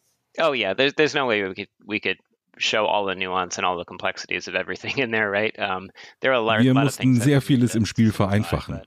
Das Prinzip zeigt, wie mehr Emissionen alles verschlechtern. Es ist eine große Verstärkungsmaschinerie. Uh, Aber es gibt auch viele Lösungsansätze. Allerdings konnten wir nicht jede Nuance abbilden. Deswegen haben wir auf jeder Karte einen QR-Code gedruckt, der zur Homepage führt, wo kurze Artikel hinterlegt sind. Darüber können wir die positiven und negativen Seiten der Lösungsansätze erklären, wie eben bei Kernkraft, die mehr Regulation, längere Bau- und Entwicklungszeiten und so weiter als zum Beispiel Solar benötigt. Aber wir haben das nicht ins Gameplay eingebaut. but we don't get into the intricacies in the in the gameplay about you know like how how many people are harmed by it compared to coal for example right ein Kritikpunkt, der in einigen Partien aufkam, was von Spielern so empfunden wurde, dass der Glücksanteil relativ groß ist. Also ziehe ich die falschen Karten, ähm, kann ich damit gar nicht wirklich arbeiten. oder äh, es kommen globale Projekte rein, die uns nicht wirklich weiterhelfen, beziehungsweise die Krisen, die am Ende der Runde aufgedeckt werden, schlagen unverhältnismäßig hart zu, beziehungsweise wir sind gerade nicht so gut auf genau diese Krisen vorbereitet. Ähm, war das für euch so eine bewusste Entscheidung, dass ihr gesagt habt, wir packen da durchaus einen nicht ungehörigen Anteil an Glück ins Spiel? I think what uh, we were really going for was that every time you play the game, you, you're given a different set of cards. Uns war es wichtig, dass man jedes Mal, wenn man E-Mission spielt, unterschiedliche Karten bekommt. Jeder Spieler soll viele Karten kennenlernen und daraus jeweils eine Lösung kreieren. Denn alle Möglichkeiten, die dir das Spiel anbietet, ermöglichen auch eine Problemlösungsstrategie. Das kann auf Spieler mit etwas geringerer Spielerfahrung von Emissionen sehr glücksabhängig wirken, weil sie die verschiedenen Möglichkeiten, wie die Karten eingesetzt werden können, nicht sofort erkennen.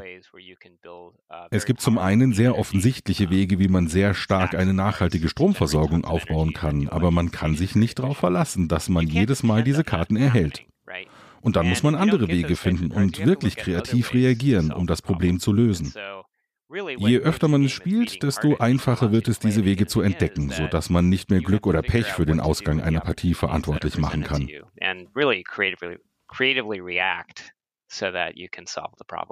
And the more you play it, the more you see those different kinds of ways to crack the puzzle. And then, you know, you're less likely to blame luck. Ich habe so das Gefühl, in Deutschland ist die ganze Umweltthematik, auch das Umweltbewusstsein sehr weit fortgeschritten im Vergleich zu vielen anderen Nachbarländern auch und auch nicht ganz so gespalten, wie es vielleicht in den USA jetzt ist. Wie war deine Wahrnehmung, wie dieses Spiel aufgrund dieser Thematik in unterschiedlichen Regionen und Ländern dieser Welt aufgenommen wurde? Gab es da krasse Unterschiede oder dann doch eher gleichförmig? I haven't noticed it like region by region. There's so much uh, variance and, and variety. Ich habe die uh, Reaktionen nicht nach verschiedenen Weltregionen unterschieden. Ich glaube, dass Daybreak-Spieler das Problem der Klimakrise erkannt haben. Und die, die es leugnen, werden wir eh nicht erreichen. Aber ich glaube, dass es eine große Schnittmenge zwischen Menschen gibt, die spielen und die kritisch denken. Ich habe auch kaum Ablehnung erlebt, sondern eher Leute, die das Spiel für zu optimistisch halten. Letzten Endes holen wir die Leute da ab, wo sie gerade sind. Einige sind optimistisch, andere pessimistisch. Aber ich denke, dass das Spiel die Möglichkeit eröffnet, sich über das Thema am Tisch zu unterhalten, ohne sich gegenseitig zu beschimpfen. if nothing else, the game provides an opportunity to have a conversation about the topics in a way that's like socially acceptable across the table. Hattest du mit starken äh, Gegenreaktionen zu kämpfen, dass die Leute dir jetzt vorwerfen, du würdest in Anführungszeichen jetzt woke Spiele machen oder sowas in der Art? No, no. I mean, there may be like one or two Nein, posts, es gab da vielleicht ein oder zwei Posts, uh, aber es sind weniger als erwartet. Das ist sehr angenehm. Ähm, war es eigentlich schwierig, mit diesem Thema Klimakrise, Klimawandel einen Verlag zu finden, der das herausbringen wollte? we were lucky in that regard. The publisher actually found us. So, wir hatten um, Glück. Der Verlag ist auf uns zugekommen. Wir hatten zu dem Zeitpunkt ungefähr ein Jahr an dem Spiel gearbeitet. Sehr früh in diesem Prozess hatten wir uns mit Elizabeth Hargrave, der Autorin von Flügelschlag, getroffen, um sie zu fragen, ob sie Interesse hätte, das Spiel mitzuentwickeln. Sie wollte aber nicht, weil sie sich nicht vorstellen konnte, wie der Klimawandel Spaß machen kann. Später kontaktierte der Verlag CMYK Elizabeth und fragte sie, ob sie nicht ein Klimaspiel machen möchte. Ich nicht, sagte sie, aber ich weiß, wer an einem arbeitet. Sie hat den Kontakt hergestellt. CMYK war ein fantastischer Partner. Ich habe noch nie so eng mit einem Verlag zusammengearbeitet. Sie haben wirklich viel Arbeit in das Projekt gesteckt und sie verfügen über einiges an Expertise. Einer der Verleger arbeitet auch für Climate Space. Als wir ihnen das Spiel gezeigt haben, dauerte eine Partie noch rund vier Stunden. Es war kompliziert und nicht schön. Nach einem Jahr gemeinsamer Entwicklung hatte es die Form, die wir heute kennen, uh, angenommen.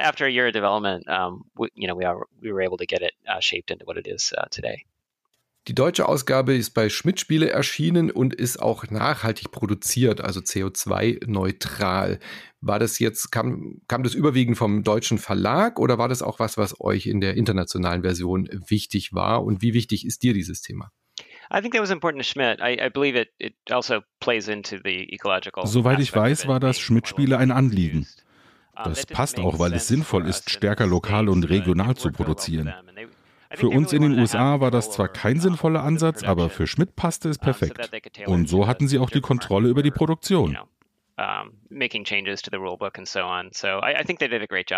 Glaubt ihr, dass ihr sozusagen Pioniere seid, die jetzt mit diesem starken Thema einen kleinen Trend begründet haben, dass wir in Zukunft mehr unterhaltsame Spiele sehen, die aber sehr ernsthafte gesellschaftliche, politische Themen aufgreifen werden, mit denen wir uns dann beschäftigen als Spieler? For me, anyways, is that the games actually are enjoyable to play. That you're für mich ist es wichtig, dass Spiele mich unterhalten, wenn man sie spielt. Uh, Vielleicht ist unterhaltsam auch nicht das richtige Wort. Fesselnd trifft es besser dass sie dich zum Nachdenken anregen, dass dich die Erfahrung, die du gemacht hast, beschäftigt. Und wenn es dem Spiel gelingt, mir etwas über die Zusammenhänge des Klimawandels beizubringen, ist das in meinen Augen der beste Weg, um jemandem etwas zu erklären. Du liest ja nicht einfach nur einen Text auf einer Karte, sondern agierst innerhalb eines Systems, das einen existierenden Zusammenhang abbildet. Von daher erwarte ich schon, dass wir mehr solcher Spiele wie Daybreak sehen. So I expect to see see board games like that. Matt, gibt es noch weitere Themen, die du auf der Bucketlist hast, so weitere Serious-Themen, die du gerne in, in Spiele umformen möchtest? Ich halte immer Ausschau nach Themen, aber man muss auch sehen, dass Daybreak ein großes Projekt war, in dem allein zwei Jahre Designarbeit steckten, plus ein Jahr Feinschliff mit dem Verlag. Es ist natürlich ein Privileg, dass ich mich in der Position befinde, mir meine Projekte aussuchen zu können. Uh, Und wenn mich ein Projekt anspricht, dann kann ich darin wirklich eintauchen. Andere Leute haben schon Ideen, dass man Spiele erfinden sollte, um die Probleme mit dem Bildungssystem in den USA zu lösen und anderes. Aber solange ich nicht erkenne, wie ich ein Thema in einem Spiel wirklich umsetzen kann, springe ich darauf nicht an. Der gesamte Prozess, vom Entdecken eines Themas inklusive anschließender Recherche bis hin zum Tüfteln und Experimentieren, um eine fesselnde Spielidee zu finden, ist ein Zeitfresser. Deshalb sollte es unbedingt ein Thema sein, das mich wirklich anspricht. Sagen wir es mal so, ich bin für solche Themen auf jeden Fall offen, aber ich nehme sie auch nicht auf die leichte Schulter.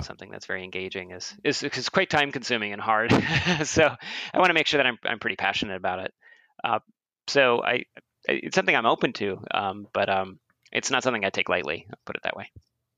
Du hast mit Matteo Menapace einen Co-Autoren. Bei Boardgame Geek ist er nur mit einem Spiel gelistet, nämlich Daybreak, aber er ist ja eigentlich trotzdem, wie man über ihn im Netz lesen kann, Spieleautor. Wie seid ihr zusammengekommen? Ähm, weil Matt, äh, Matteo ist ja bis jetzt noch nicht so aufgetreten. Yeah, I met Matteo actually on Twitter of all places. Um, ich habe ihn uh, ausgerechnet auf Twitter uh, kennengelernt. Ich hatte einen Artikel für die New York Times geschrieben, was wir anhand des Spiels Pandemic über die Pandemie lernen können. Den Artikel hatte Matteo gelesen. Er hatte in seinem Blog gerade darüber geschrieben, ob ein Brettspiel diese Aufgabe nicht auch mit Blick auf das Verstehen und dem Begegnen der Klimakrise erfüllen kann.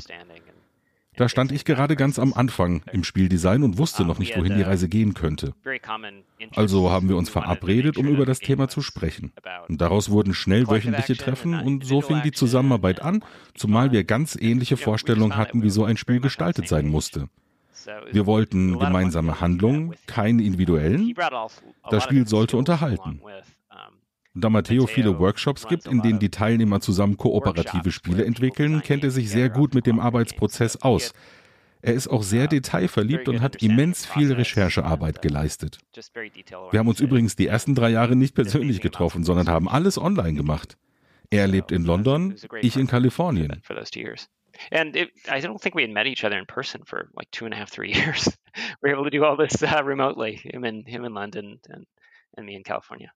Du hast gerade gesagt, euch war wichtig, in dem Spiel dieses Kooperative ähm, darzustellen, unter anderem, dass es systemische Lösungen gibt, also große Lösungen, die von den großen Playern, sprich Regierungen, nicht nur von Nationen, sondern von ganzen Verbünden wie zum Beispiel der EU gefunden werden, während so kleine individuelle Lösungen, was ich selber machen kann, keine Rolle spielen sollten. Wieso? Yeah, we we've both been kind of beaten down by a lot of the news articles and things talking about your wir wurden beide im Rahmen der Recherche ziemlich erschlagen von den vielen Berichten über den persönlichen CO2-Fußabdruck. Nur das ist ein Konzept, das sich große Ölkonzerne ausgedacht haben, um den Fokus bei der Bekämpfung der Klimakrise von den Industrien, die fossile Energien produzieren, auf die Bürger zu verschieben. Aber wir lösen das Problem nicht dadurch, dass jeder einzelne von uns weniger Plastik verwendet und die Diskussion darüber lenkt von dem ab, was wirklich getan werden muss.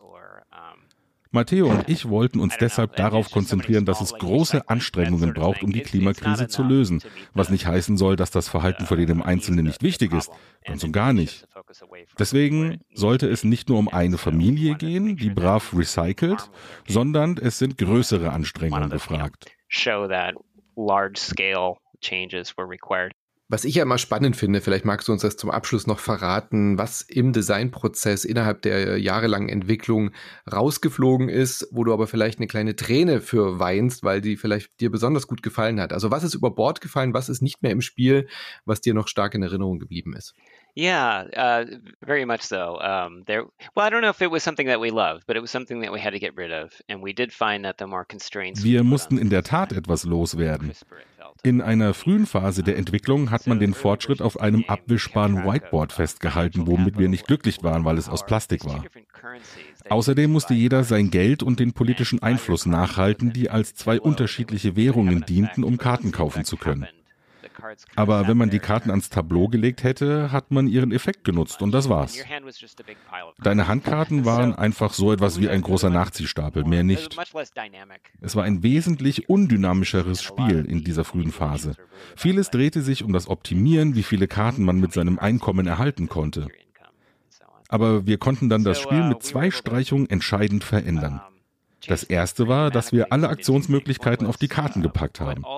Der zweite war, dass wir alle Währungen komplett gestrichen haben. Damit haben wir dem Spiel wirklich Leben eingehaucht. So, thank you very much that you uh, take the time for us.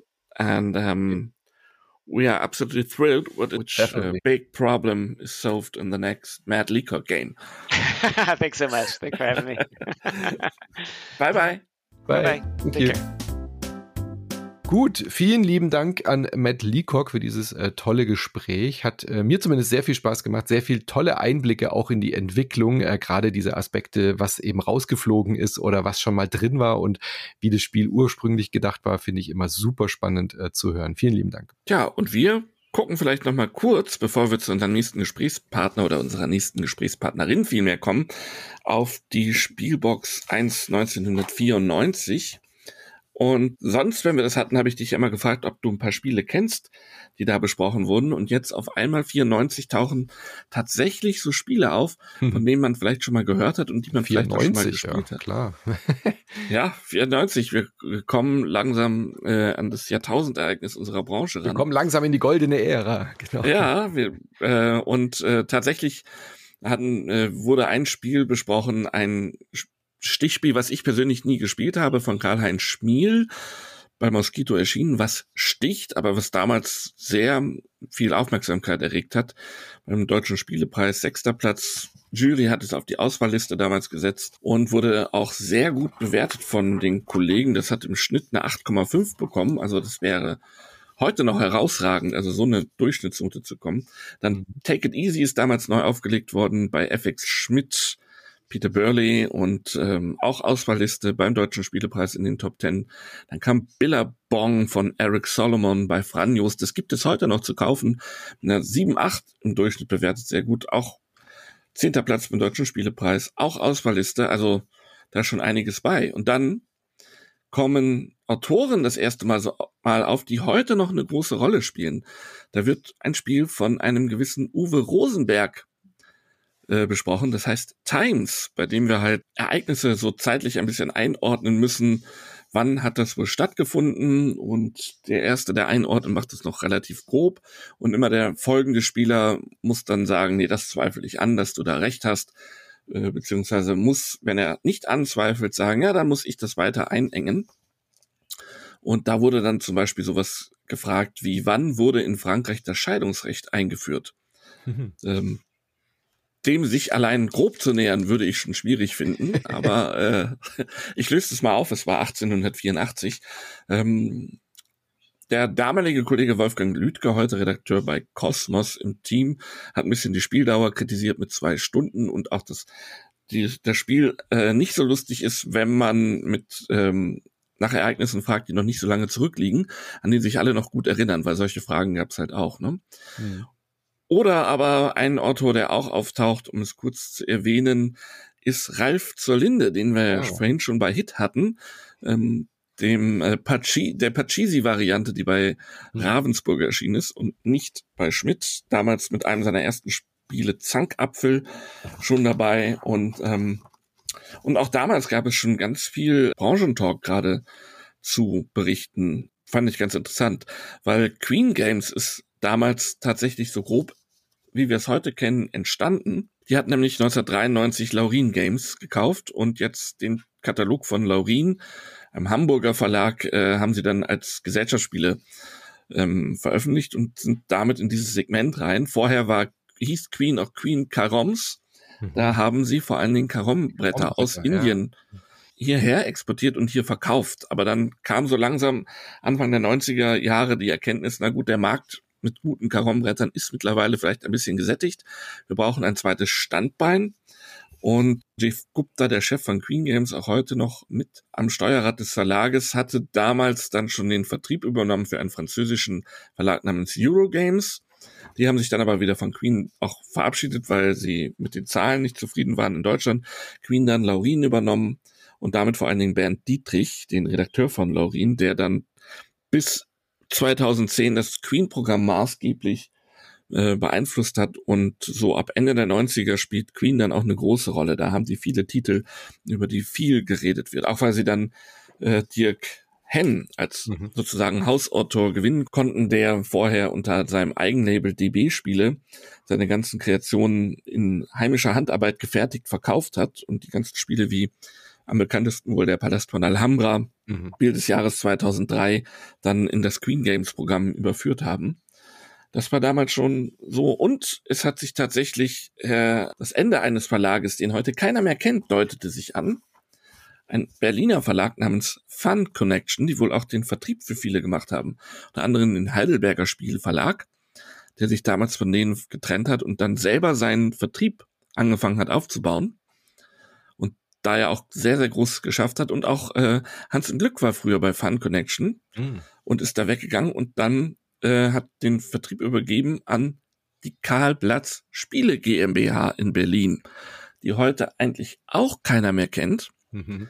was aber daran nicht, dass Platz dann irgendwann das insolvente Schmidt Spiele gekauft hat und halt unter der Marke weiter erschienen ist. Ne? Also Hans im Glück war ja dann auch viele Jahre bei Schmidt Spiele und tatsächlich gehört Schmidt Spiele eigentlich zu einem großen oder größeren Unterhaltungskonzern, was viele gar nicht wissen weiß nicht, weißt du, wer, der, wer die Holding ist oder die Firma, die über Schmidt-Spiele steht?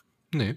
Die heißt Good Time Holding GmbH, sagt einem erstmal gar nichts. Die hatten damals allerdings eine Sparte, einen Tonträgerhersteller namens ITP und die haben Hörspielkassetten gemacht, die unter dem Label Kiosk ah, damals verkauft wurden. Es ja. gab ja das große Label Europa, mhm. das heute sicherlich noch viel präsenter ist und das Label Kiosk. Und da liefen Benjamin Blümchen, ja, ja, ähm. Bibi Blocksberg, die liefen da.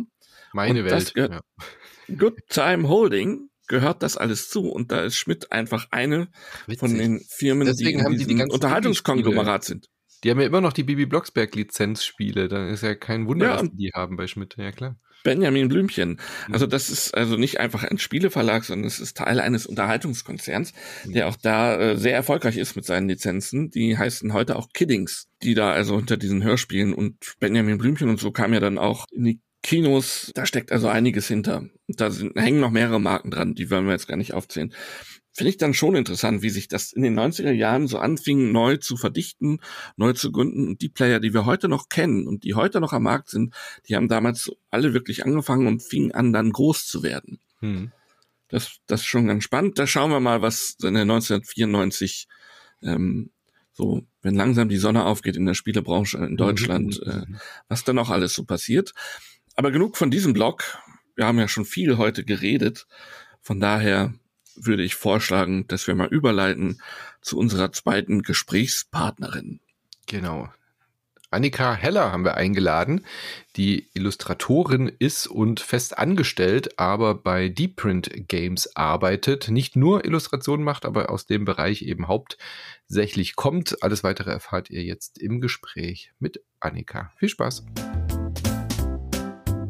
Annika Heller seit Januar 2022 fest im Team von Deep Print Games als Illustratorin, Grafikdesignerin, stammt eigentlich aus dem hessischen Teil der Rhön. Sie hat sich schon immer für Spiele interessiert, Ähm, sie hat auch schon immer gemalt, heißt es über sie. Äh, auf jeden Fall hat sie dann in Braunschweig Kommunikationsdesign und Illustration studiert. Nach dem Studium ist sie dann nach Hamburg gegangen und hat dort auch freiberuflich gearbeitet in diesen Bereichen. Und 2021 ist sie uns dann zum allerersten Mal aufgefallen, denn da kam eine Arbeit auch in unserer Welt raus, nämlich Savannah Park, eben bei Deep Print Games, illustriert von einer Newcomerin, in diesem Fall Annika Heller. Annika, schön, dass du da bist und vielleicht kannst du uns zum Einstieg mal erzählen, wie es gekommen ist. Du hast ja, ähm, als du freiberuflich gearbeitet hast, ganz unterschiedliche Sachen gemacht. Du hast weiter illustriert, äh, frei für Comics, wie auch immer. Und du hast aber auch sowas wie Jahresberichte layoutet für ähm, diverse Einrichtungen, hast CIs erstellt und dann auf einmal ein Spiel gemalt. Wie ist es dazu gekommen?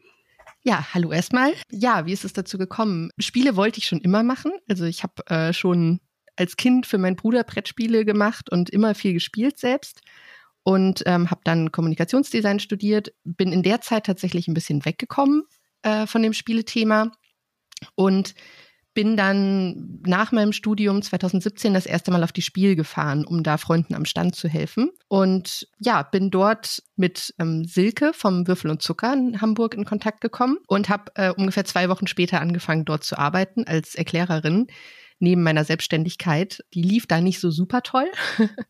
und genau, dann habe ich gekellnert und Spiele erklärt und habe da dann über die Jahre alle möglichen Leute kennengelernt und habe dann schon viel auch in der Brettspielbranche Grafikdesign und Illustration gemacht, halt unter anderem fürs Würfel und Zucker, für Caplex, ähm, genau, war da schon irgendwie gut vernetzt und habe dann 2019 den Peter, Peter Eggert kennengelernt, äh, der zu einem Prototypentag im Würfel und Zucker war. Genau, dann war das erste Spiel tatsächlich Juicy Fruits. Ähm, das ist 2020 erschienen und das habe ich noch als Freelancerin für Deep Print gemacht, aber ich war quasi von Deepprint ist ja Anfang 2020 gegründet worden und ich war quasi von Anfang an als Freelancerin dabei und habe Messestand mitgestaltet und so Sachen. Und Ende 21 hat Peter mich dann ein bisschen überrumpelt, als wir zusammen gespielt haben und hat gesagt, übrigens, wir haben uns da was überlegt, äh, wir hätten dich gerne fest im Team und ich war zu dem Zeitpunkt sechs, sieben Jahre selbstständig und genau, bin den Schritt dann gegangen, weil ich dachte, okay, besser als äh, mit diesem Team wird es wahrscheinlich auch nicht. Äh, ich fühle mich da sehr wohl, ich passe da gut rein und äh, die machen nur spannende Projekte. Und seitdem bin ich da. Und genau. diesen Schritt in die, in die Angestelltenverhältnis hast du dann auch willens eingegangen. Ich, ja, ich habe mich ja immer davor gescheut, so als Dauerfreelancer.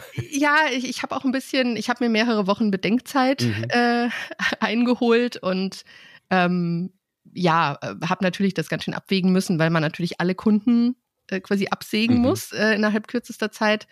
Und ähm, ich davor nur einmal kurz für ein halbes Jahr angestellt war und das nicht so toll war. Äh, und als Künstler hat man natürlich als Selbstständige theoretisch finanziell ähm, viel mehr Möglichkeiten, mhm. sag ich mal, viel zu verdienen.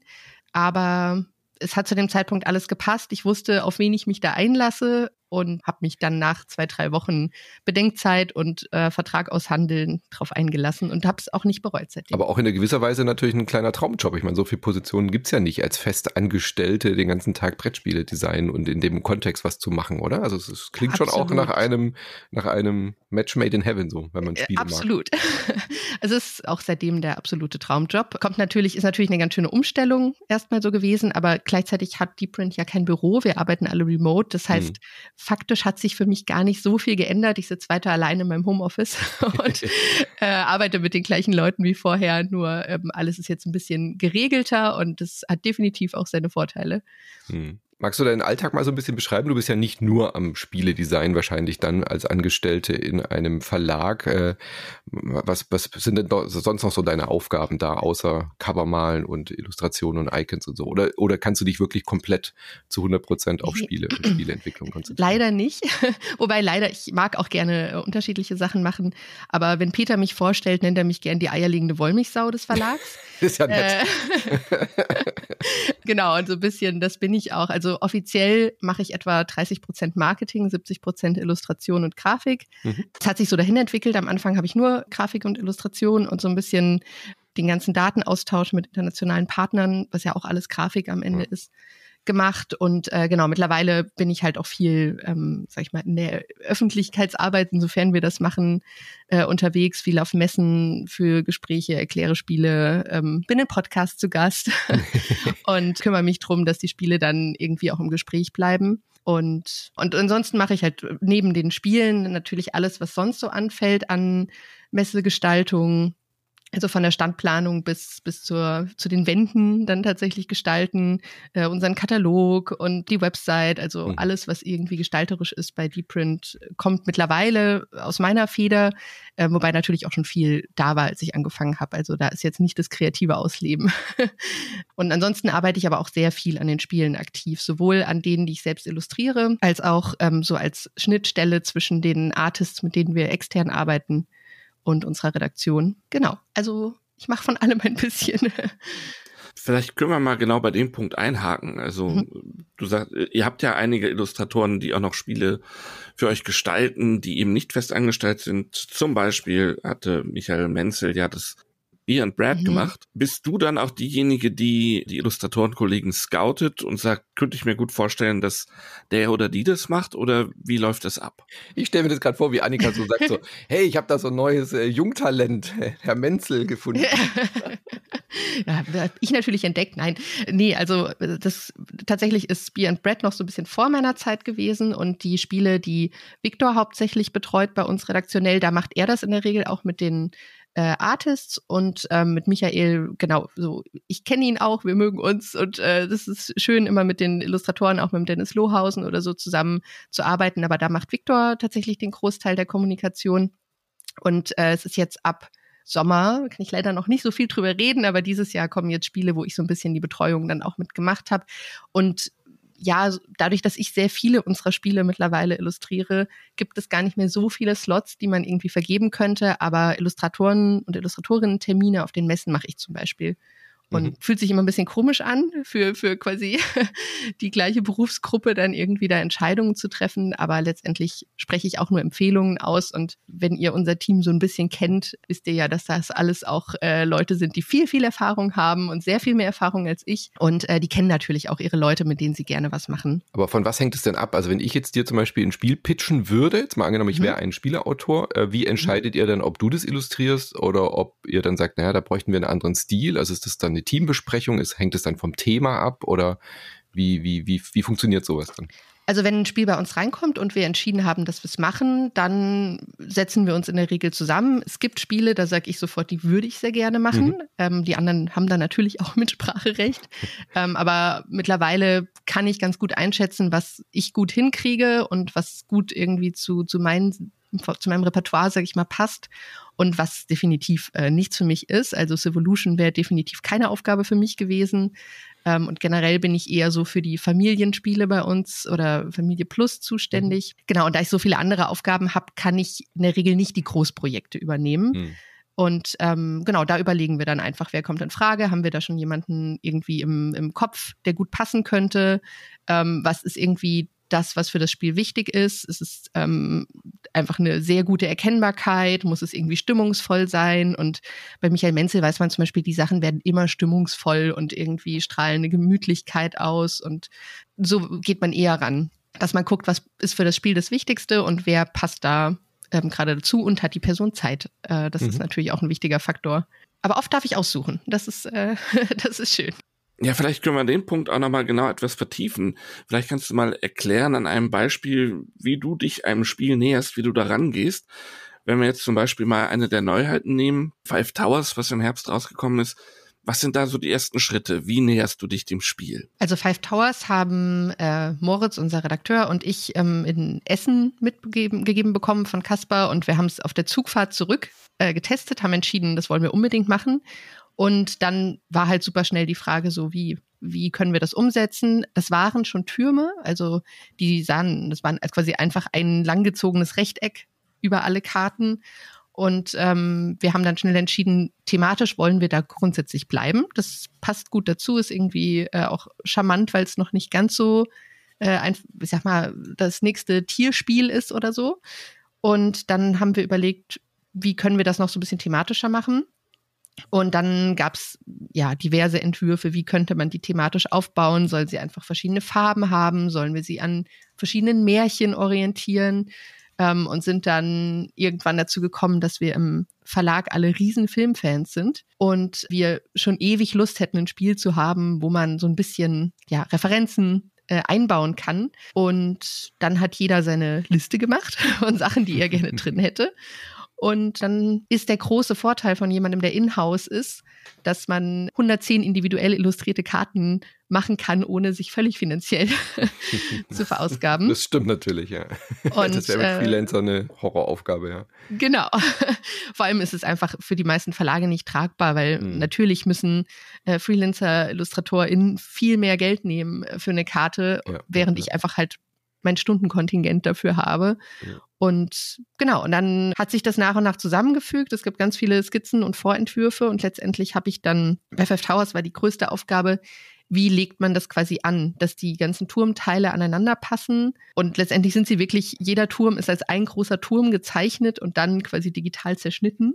Mhm. Und dann haben wir versucht, das, das nach und nach thematisch so halbwegs rund zu kriegen. Also mit dem Süßigkeitenturm, wo dann die ganzen Referenzen sind, die irgendwie dazu passen, mit dem, mit der Gruselvilla quasi.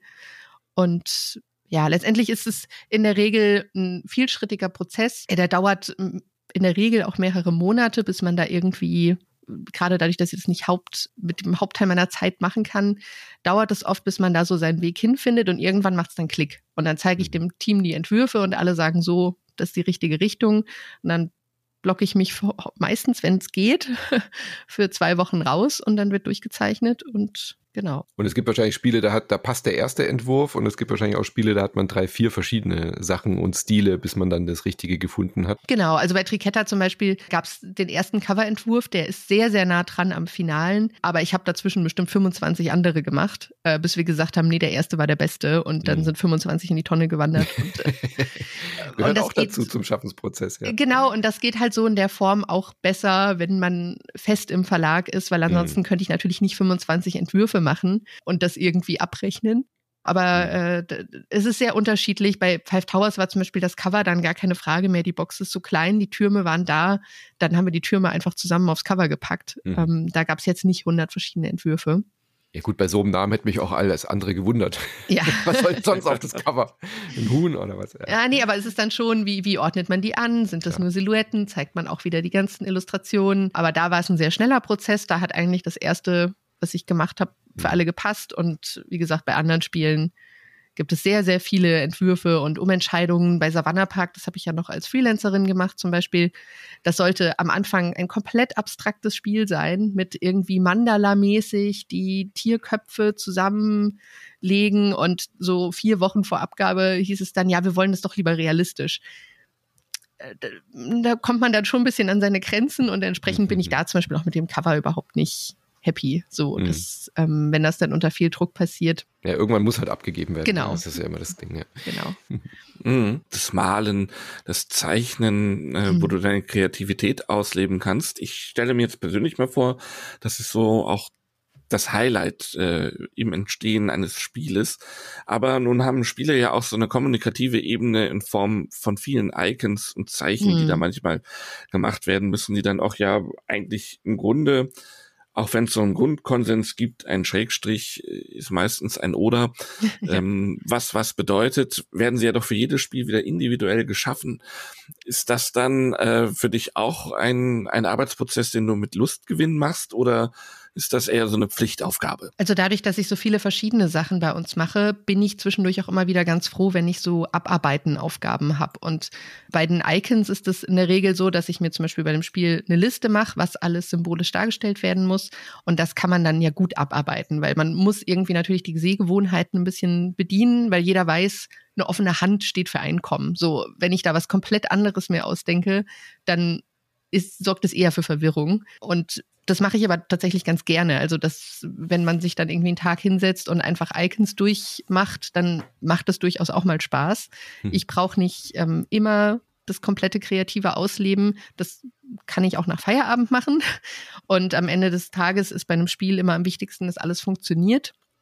Und nicht in erster Linie, dass es schön ist. Im besten Fall ist beides der Fall. Aber die, ähm, ja, die Usability ist auf jeden Fall also Form follows Function, ja. Also es muss erstmal alles gut erkennbar sein und funktionieren und äh, dann kann der kreative Teil on top kommen. Ähm, genau, und äh, von daher, mir machen alle Aufgaben, die da dranhängen, Spaß und es ist schön, dass ich nicht festgelegt bin, nur den einen Teil zu machen, wie man das als freier Illustrator oder Illustratorin halt oft ist, dass man dann halt nur den künstlerischen Part macht und der Rest wird dann vom Grafiker zum Beispiel gesetzt. Und ich finde es schön, alles machen zu können. Das heißt, du machst dann auch die Spielregeln bei euch und wahrscheinlich Druckvorlagen für die Schachteln und wirklich alles, was dranhängt, oder? Genau, also ich mache auch die Anleitung, ich mache die Boxen, aber nicht nur. Also unsere, unsere beiden Redakteure, also Victor und Moritz, die sind auch sehr, sehr fit, was Grafik angeht und Anleitungen setzen die meistens selbst. Ich gucke dann oft auch noch nur noch mal drüber. Das hängt aber immer vom Projekt ab. Also grundsätzlich mache ich, mache ich alles, aber nicht bei jedem Projekt. Ich würde gerne mal so zum, äh, zur Branche und zum, zum Verlag selber mhm. zurückkommen. Äh, du bist jetzt als Frau, und man muss das ja leider immer noch so sagen, mhm. äh, doch auch äh, allein auf weiter Flur, so was äh, Frauen in der Branche angeht. Ähm, jetzt mal abgesehen von äh, bestimmten Abteilungen, wo die, wo die Frauenquote dann ein bisschen höher ist, aber auch bei euch im Verlag ähm, hast du sehr viele Männer um dich. Ähm, und äh, generell auch äh, findet man nicht so viel Spiele-Illustratorinnen, mhm. genauso wie Spiele-Autorinnen. Da fallen einem dann immer zwei, drei Namen ein und dann hört's auf. Wie geht es dir damit und wie fühlst du das, dass das immer noch so ist und warum ist es so? Hast du da eine Antwort dafür? Die Antwort habe ich sicher nicht, aber ich bin jetzt seit knapp sieben Jahren in der Branche, wenn auch am Anfang noch mehr im Hintergrund. Und wir werden mehr. Mhm. Das äh, ist eine total schöne Erkenntnis. Ich habe das Gefühl, dass viele Frauen immer noch nicht so sehr in die Öffentlichkeit treten. Ähm, das mag auch an der Bekanntheit liegen, dass sie auch teilweise einfach nicht eingeladen werden zu irgendwie zu einem Podcast zum Beispiel. Da habe ich früh einfach, glaube ich, viel mitgenommen und das weil ich das wichtig finde, habe mich auch äh, etwas schweren Herzens entschieden, mein Gesicht auf die Boxen mitpacken mhm. zu lassen, während die meisten Kreativen da ja eher dann eine Illustration von sich selbst zum Beispiel draufpacken, weil ich das wichtig finde, dass es da eine Sichtbarkeit gerade auch bei jungen Frauen gibt, weil es gibt relativ viele davon. Man mhm. sieht sie nur in der Regel nicht. Und es werden jetzt aber auch bei den Redakteurinnen gibt's immer mehr. Wir sind sehr gut miteinander vernetzt. Also wir waren letztes Jahr zum Beispiel mit äh, acht Redakteurinnen zusammen im Urlaub und haben äh, da mal eine, ein reines Frauenspieletesten gemacht und äh, da kann man sich natürlich dann auch mal austauschen über die Schwierigkeiten, die so mitkommen, über irgendwie auch Sexismus in der Branche, was sich zum Glück sehr in Grenzen hält. Ich war mhm. vorher ein bisschen in der Comicwelt. Oh, da ist es deutlich. Ja. Genau, da ist es viel extremer. Und äh, da muss ich sagen, das ist zum Glück überschaubar, aber es mhm. ist vorhanden. Und mhm. es ist schon schwierig, sage ich mal, für seine rein für seine Fähigkeit wahrgenommen zu werden und äh, da nicht irgendwie dann reduziert zu werden oder das Vorzeigegesicht zu werden, weil man halt als junge Frau in der Branche aktiv ist. Ähm, und lange war natürlich auch Brettspiel schon eher ein, ein Männerhobby und viele gerade komplexe Sachen sind halt ganz klar für Männer gemacht und äh, ich habe jetzt am Wochenende Eclipse gespielt und dachte, ja, das, das gleich, also das Spiel, ähm, wenn man das ein bisschen von so einem, von diesem klassischen Kriegskampfthematiken mal häufiger auch bei den komplexen Sachen wegkriegen würde, würde man nochmal eine ganz andere Zielgruppe ansprechen. Mhm. Was nicht heißt, es gibt natürlich auch genug Frauen, die das spannend finden und da total Spaß dran haben, aber ich gehöre nicht dazu. und genau, ich freue mich einfach immer, Projekte zu sehen, die sich trauen, auch mit komplexen ähm, Spielmechaniken ja mal ein bisschen aus der Weltallkampf äh, mhm. aus der Nerd-Ecke so rauszukommen. Aus, genau, aus der klassischen Nerd-Ecke ein bisschen rauszukommen, weil gerade so Sachen wie Everdell oder Flügelschlag, die haben mhm. ja so eine größere, viel größere Zielgruppe bekommen, dadurch, dass sie sich da mal ein bisschen von wegbewegt haben. Und ich glaube, dadurch passiert da gerade auch viel. Und es hm. gibt immer mehr ähm, auch sehr, sehr gute Illustratorinnen. Sie sind nur noch nicht so bekannt wie die, die das, wie die Männer, die das halt seit 30 Jahren teilweise machen. Aber genau, da kann man natürlich auch gezielt mal ein bisschen nachgucken und auch bei Boardgame Geek zum Beispiel mal schauen, wen es da alles gibt. Weil viel, und was halt auch dazu kommt, dadurch, dass es halt ein Freelancer Ding ist, ähm, gibt es natürlich auch viele Illustratorinnen, die nicht nur Brettspiele machen hm. und die dann halt nur zwei, drei Brettspiele gemacht haben, aber trotzdem großartige Illustratorinnen sind. Aber wahrscheinlich, wenn man fragt, wie viele Illustratorinnen kennt ihr, sagen die meisten ja vielleicht Beth Sobel so und dann ja. ist bei vielen Schluss. So, das ja. Ja, ist halt auch mal, wie die Verlage dann damit äh, um, umgehen und das dann auch nach außen transportieren. Ja. Auch bei den Spielethemen. Und da ist ja bei Deep Print auch eine, eine Serie erkennbar. Also ich mhm. finde schon, dass man merkt, dass ihr das, was du gerade angesprochen hast, so mal neue Themen, andere Themen zu finden, durchaus auch eine bewusste Entscheidung ist. Klar, Savannah Park, Juicy Fruits, Caldera Park, äh, Tricketter, alles, was mit Tieren, Natur und so zu tun hat. Five Towers ist jetzt auch eher ein gemütlicheres Thema, mhm. ein romantischeres Thema, ein bisschen mehr märchenhaft, äh, Moorland auch wieder naturverbunden und so weiter. Ähm, das ist ja schon bewusst auch der, ähm, der ökologische Fußabdruck, der bei euch ja auch eine Rolle spielt, nicht mhm. nur wegen des Namens. Ähm, kannst du dazu ein bisschen was sagen und wie, wie, wie funktioniert das? Also geht ihr dann wirklich dann auch hin und sagt bei den Spieleautoren, ihr wollt was in die Richtung? Habt ihr dann quasi so eine Art äh, Katalog, den ihr denen mitgebt, oder wissen die das inzwischen schon und gehen zu euch äh, zu auf solche mit solchen Themenvorschlägen? Mm, tatsächlich kommen die Themenvorschläge zu einem großen Teil von uns. Ähm, also Triketta zum Beispiel war ein, äh, das war ein äh, Erdmännchen auf Jenga-Steinen, als wir das bekommen haben. Ähm, bei uns, also das Deep steht ja auch eigentlich für quasi die, die, ähm, die Dedication, mhm. Deep and Dedicated Games äh, und äh, viel, viel Arbeit an den Spielen. Deswegen kommen ja auch nicht so viele bei uns im Jahr ja, die, die Themen kommen viel von unserer Seite. Die AutorInnen müssen sich darauf einstellen, dass wir viel über den Haufen schmeißen, wenn sie mit ihren äh, Ideen zu uns kommen. Und das sagen wir von Anfang an dazu. Und wenn sie da nicht offen für sind, dann ist es bei uns oft schwierig. Und ansonsten, ja, sprechen wir natürlich auch an äh, auf Spiele, die spannende Themen haben, die noch nicht ähm, total ja, ausgelutscht sind ja, und mit den, wir haben natürlich unsere Linien, also wir haben unsere Nature Line, die ähm, speziell auf diese Themen quasi abzielt und danach suchen wir tatsächlich gezielt. Also mhm. das Lumicora, was wir jetzt gerade angekündigt haben mit den Korallen von der Rita Model, das äh, ist interessanter, sage ich mal, noch gewesen, dadurch, dass es sich halt mit einem Ökosystem auseinandersetzt, was gut in diese Reihe passt. Einmal im Jahr kommt ein Nature Line Spiel und ähm, genau, bei den anderen Spielen ist es sehr individuell. Und das Nachhaltigkeitsthema, ähm, ich glaube, das hatten sie am Anfang gar nicht so ganz explizit auf dem Schirm. Das war dann einfach schnell die Außenwahrnehmung, weil wir plastikfrei, möglichst mhm. plastikfrei produzieren. Das ist aber ein großes Thema. Also wir haben unseren äh, Nachhaltigkeitsbeauftragten, wir bilden uns alle in dem Bereich fort und haben mit der Nature Line jetzt ja eine Kooperation mit dem Global Nature Fund. Und das heißt, etwa ein Euro pro gekauftem Spiel aus dieser Linie geht dann tatsächlich an den Global Nature Fund und in so Renaturierungsprojekte. Und mittlerweile, ja, ist uns das super wichtig. Was halt immer ein bisschen schwierig ist, ist die Außenwahrnehmung dadurch, dass wir größtenteils in China produzieren. Aber auch das hat, sage ich mal, alles seine Gründe und mhm.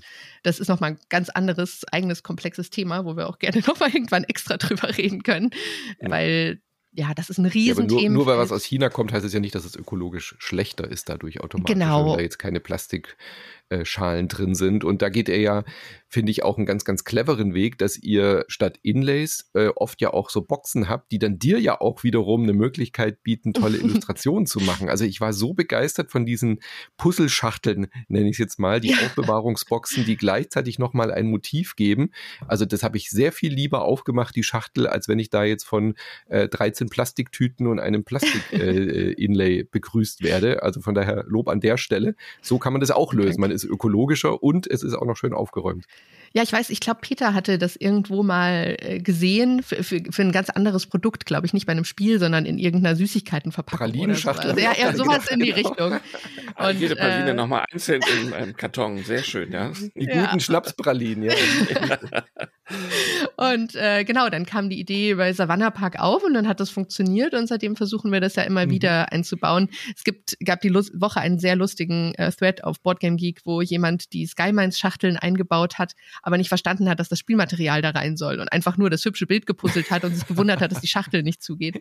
Äh, sind sehr lustige Bilder, wenn man mal Ja, Wir haben ja im gleichen Podcast noch E-Mission von Schmidt. Also liebe Grüße, ah. Schmidt, schaut euch das mal an mit diesen Boxen. Das hätte bei E-Mission super gut gepasst, auch beim Thema. Es hätte super gut, es würde überall super gut ja, passen. Man muss ja alle sagen, Verlage Hans im Glück hat es ja aufgegriffen bei Kavi. Und ich finde, das ist ein sensationelles System. Und ich kann mir gar nicht vorstellen, dass diese Schachteln jetzt in der Produktion dermaßen teuer sind, ähm, dass man das gar nicht ähm, standardisiert so machen kann. Es also ist halt der Produktionsaufwand, ne? der genau. Produktionsaufwand und die Daten dafür zu erstellen und sowas, das ist natürlich alles mehr Arbeit als die Plastiktüten. Mhm. Ähm, und das, dann muss man immer noch gucken, wenn das Spiel eingepackt ist, dann sind die Schachteln ja flach quasi, ne, muss man ja erst falten, mhm. sind die da alle mit drin und man muss viel mehr berechnen, quasi, wie viel darf dann quasi auf dieses Inlay, was man ja trotzdem braucht, äh, noch an Pappe drauf, damit die Box noch zugeht. Und also es ist schon ein bisschen komplexer als die Plastiktüten, aber mhm. ähm, halt auch sehr viel schöner und ähm, wenn man es theoretisch auch schon mal ein Spiel bekommen, wo die pa äh, Pappschachteln schon zusammengebaut waren. Das kostet dann wahrscheinlich noch mal extra, ja, aber das, das ist, auch möglich. Ja. Irgendwer muss es falten. Das ja, genau. faltet sich nicht von selbst. genau. Ja, aber genau, ja. mit, mit China ist halt zum Beispiel so ein Thema, dass in äh, viele auch europäische Produzenten müssen sich die einzelnen Materialien eh aus China liefern lassen. Mhm. Dann kann man auch das ganze Ding da machen lassen und äh, rüberschicken. Beziehungsweise ist zum Beispiel ein Drittel unseres Marktes ist Asien. Das mhm. heißt, entweder würden wir es in Europa produzieren und ein Drittel nach Asien schicken oder wir lassen es dort produzieren und lassen ein Drittel nach Europa schicken. Also genau, das ist äh, ein sehr großes Thema. Ja, wir wollen jetzt nicht zu differenziert die Sachen betrachten. Genau. das ist ja mühselig. Nein, ähm, du hast es ja eben schon erwähnt, das finde ich äh, total interessant. Ihr habt mit Morland angefangen, dass ihr den Global Nature Fund unterstützt mhm. mit jedem verkauften Spiel. Ähm, und die geben ja sozusagen das Geld dann auch nochmal wieder passend in Projekte rein, mhm. die sich ähm, im, im Fall von Morland dann auch mit Wiedervernässung zum Beispiel beschäftigen oder bei Lumicora soll es ja dann auch um den Schutz von Korallenriffen mhm. gehen, wenn ich das richtig verstanden genau. habe in Nürnberg. Kannst du vielleicht nochmal erzählen, wie die Idee bei euch geboren wurde, wie das gekommen ist? Tatsächlich ist die sehr über, sag ich mal, Vitamin B geboren, weil wir mit dem Steffen Bogen, der Autor von Moorland, wir haben ein Kick-Off-Meeting tatsächlich im Moor gemacht und äh, haben äh, da quasi ein Wochenende am Spiel gearbeitet, haben eine Führung mitgemacht, haben quasi alles an, ja, an, an Bildmaterial, was ich an Zeichenvorlagen hatte, habe ich dort selbst fotografiert. Ähm, das war total spannend. Und der Steffen ist ähm, Professor in Konstanz und ähm, hatte quasi einen ehemaligen Studenten, der die Pressearbeit beim Global Nature Fund mittlerweile macht. Ach, witzig. Ja. Und da ist die Idee entstanden und dann hat es, gab es halt eine Weile Verhandlungen und wie können wir das tatsächlich umsetzen. Ähm, deswegen steht auch nicht drauf, ein Euro pro Spiel geht dran, sondern pro Verkaufseinheit kriegen die quasi einmal einen Betrag gespendet, der entspricht einem Euro pro Spiel und mhm. genau, jetzt ist das ja alles so äh, in die Wege geleitet und ähm, jetzt läuft es auch bei den anderen Projekten so weiter. Also genau, jetzt nicht mehr nur bei Steffen spielen. ich stelle mir gerade vor, wie, weil du sagst, ihr habt euch im Moor getroffen, der Spieletisch so langsam im Moor versinkt. Nein, wir hatten, wir hatten ein Hotel äh, am Rande des Moors, äh, weil die Katja Volk, die hat die Regel ähm, ursprünglich geschrieben und ich, wir kommen beide aus der Rhön und da gibt es mhm. das ganz berühmte Schwarze Moor, was so sag mal, das Klischee-Moor auch ist. Und äh, genau haben wir dann das Kick-Off-Meeting gemacht, weil Peter und ich aus Hamburg und Steffen aus Konstanz, das war gut in der Mitte. Und genau, waren dann im Moor-Tour gemacht und dann abends im Hotel getestet. Play and More. Mhm. Mhm. More and More war auch ein Namensvorschlag. ja. Ich würde gerne noch mal auf deine Biografie ein bisschen zurückkommen. Mhm. Und zwar steht auf jener berühmten Schachtel von Savannah Park, was jetzt in meiner Erinnerung noch vor Juicy Fruits war, aber es war wohl andersrum, aber wie mhm. das so ist im Alter, man kriegt das langsam so durcheinander und kann das nicht mehr so ganz scharf trennen. Also wie auch immer, in Savannah Park stand mit zehn Jahren, hast du schon dein erstes Spiel erfunden. Da würde mich nochmal interessieren, was war das für ein Spiel? Und prinzipiell sind das, hast du auch immer noch die Ambition, dass du sagst, du würdest auch gerne nochmal als Autorin in Erscheinung treten? Also das erste Spiel war, äh, hat sich mit es hieß äh, Niagara und man hat irgendwie mit Glassteinen äh, irgendwelche Wasserfälle gebaut. Also es ähm, es gibt noch, es gibt es noch irgendwo. Irgendwann will ich es auch noch mal rausholen und gucken, ob das tatsächlich mit meiner handgeschriebenen Krakelschriftanleitung spielbar ist. ähm, genau, aber ich habe zum Beispiel für meinen Bruder zum Geburtstag ein Jumanji, ein analoges Jumanji gebastelt und äh, ihm ein Fußball-Turnierspiel äh, gemacht. Das ich weiß auch nicht, wo das herkam tatsächlich. Also wir haben immer viel gespielt zu Hause. Genau, aber wie ich auf die Idee kam, das selbst zu machen, weiß ich nicht. Das hat sich einfach so ergeben. Und ich habe tatsächlich einige Spiele offen, wo ich zumindest Mitautorin theoretisch bin. Ähm, ich habe da aber viel zu wenig Ambitionen. Mir macht das total Spaß, mir das auszudenken, aber das dann irgendwie auszubalancieren und ich weiß, wie viel Arbeit das ist und wie viele Jahre teilweise unsere AutorInnen an ihren Spielen arbeiten und also mir macht es Spaß, da rumzuspinnen, aber umsetzen müsste es dann jemand anders. Also ich habe keine Ambitionen, äh, auch als Autorin in Erscheinung zu treten. Ich finde das eine ganz interessante Entwicklung. Du bist ja seit Januar 2022 dabei, mhm. fest angestellt und gerade bei den kleineren Verlagen in Deutschland fällt mir auf, dass in den vergangenen Jahren überall Mitarbeiterinnen und Mitarbeiter eingestellt wurden, die speziell für Illustration, Grafikdesign da sind das hat man ja früher eigentlich nur über Freelancer gemacht, außer vielleicht bei den ganz großen Verlagen. Und du sagtest ja schon im Laufe des Gesprächs, welche Vorteile das hat, eben, dass man ähm, auch mal 25 Cover-Versionen äh, dann mhm, wieder einfach in ja. die Mülltonne werfen kann, ohne dass man ähm, dass das Controlling äh, einen kleinen Nervenzusammenbruch kriegt. Ist das aber deiner Meinung nach vielleicht auch ein bisschen die Erkenntnis, diese Dimension der Gestaltung bei Spielen stärker wertzuschätzen, dass man sich sagt, da holen wir uns jetzt auch Fachleute wirklich ins Team, dass wir jemanden haben, der das von Grund auf begleiten kann. Wird Illustration da aufgewertet innerhalb der Verlage? Ich glaube schon, dass da was passiert. Also in Frankreich ist es ja zum Beispiel seit Jahren äh, gang und gäbe, dass zum Beispiel die, die äh, Artists mit auf dem Cover stehen. Das kommt jetzt in Deutschland und USA ja erst so langsam auf ähm, und ist auch immer noch lange nicht die Regel. Ähm, wir hatten da letztes Jahr auf dem Redakteurseminar auch lange Diskussionen, weil viele das tatsächlich nicht für nötig halten, während das natürlich für gerade Freelancer ähm, die, die leben davon, dass man weiß, wer sie sind. Und deswegen ist es total wichtig, dass die mehr Anerkennung und Wertschätzung bekommen. Ähm, das ist ja quasi, entspricht dem dann nicht so, weil die Inhouse-Leute, also ob mein Name draufsteht oder nicht, ist zweitrangig, weil ich muss nicht bekannter werden. So, ich bin gerade sehr glücklich bei dem Verlag und äh, mit dem, was ich dort mache. Und ich lebe nicht äh, davon, dass ich bekannter werde, sag ich mal.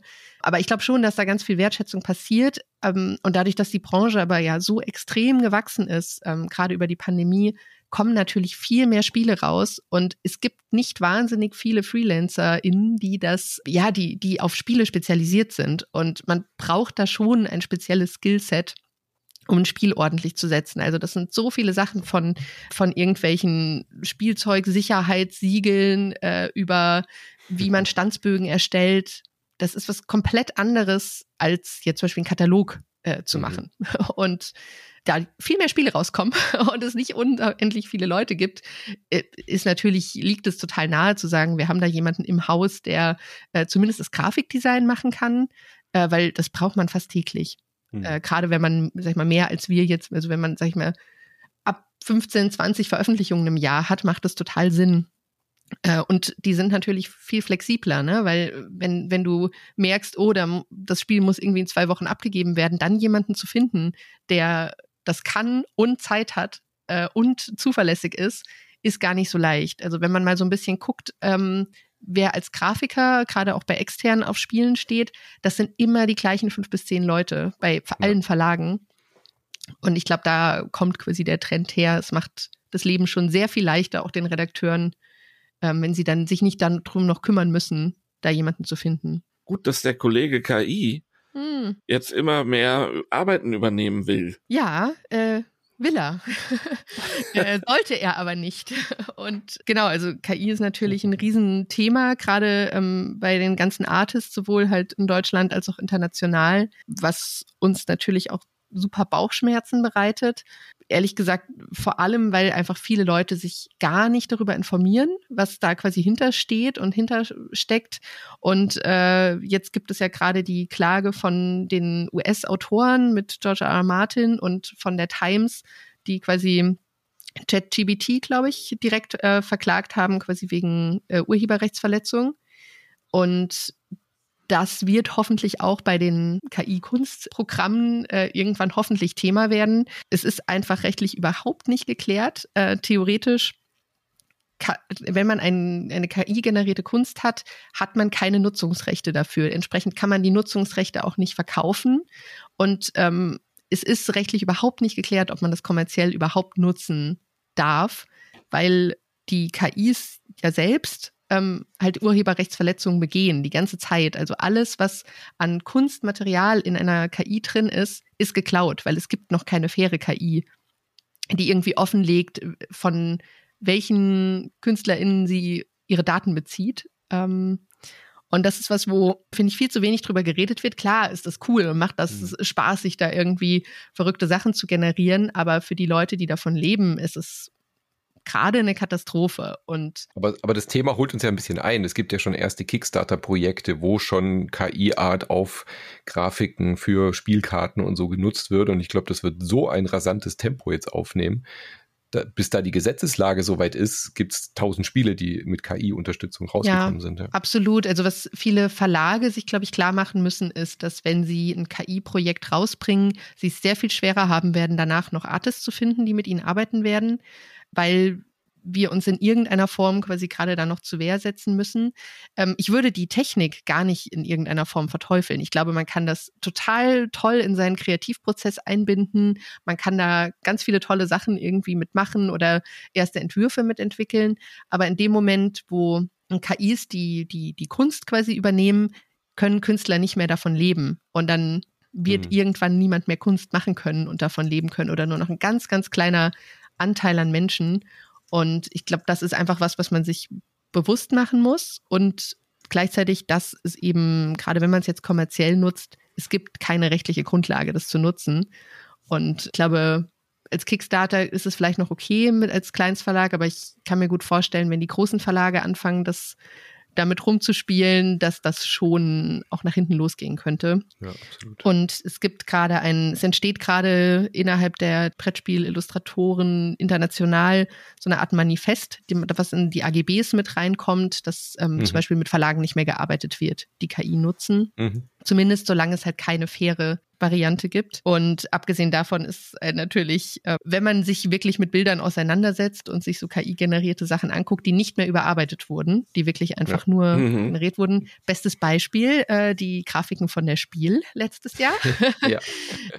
Die vielen Finger, genau. Genau, viele Finger, ein Finger, der eine Pistole ist, eine Zigarette, mhm. die in der Hand eines Kindes steckt. Wenn man genauer hinguckt, ein Fuß, der einfach irgendwie neben einem Spielplan liegt und niemand weiß, wo er mhm. hingehört. Also wenn man genauer darauf achtet, sieht man das natürlich auch. Und ähm, ich glaube, noch, ja. noch äh, und sicher wird es noch besser werden. Aber gerade ist ähm, für alle, die das, für die das irgendwie relevant ist, die das interessiert, es ist halt echt nicht mehr leicht zu erkennen, was mhm. KI generiert ist und was nicht.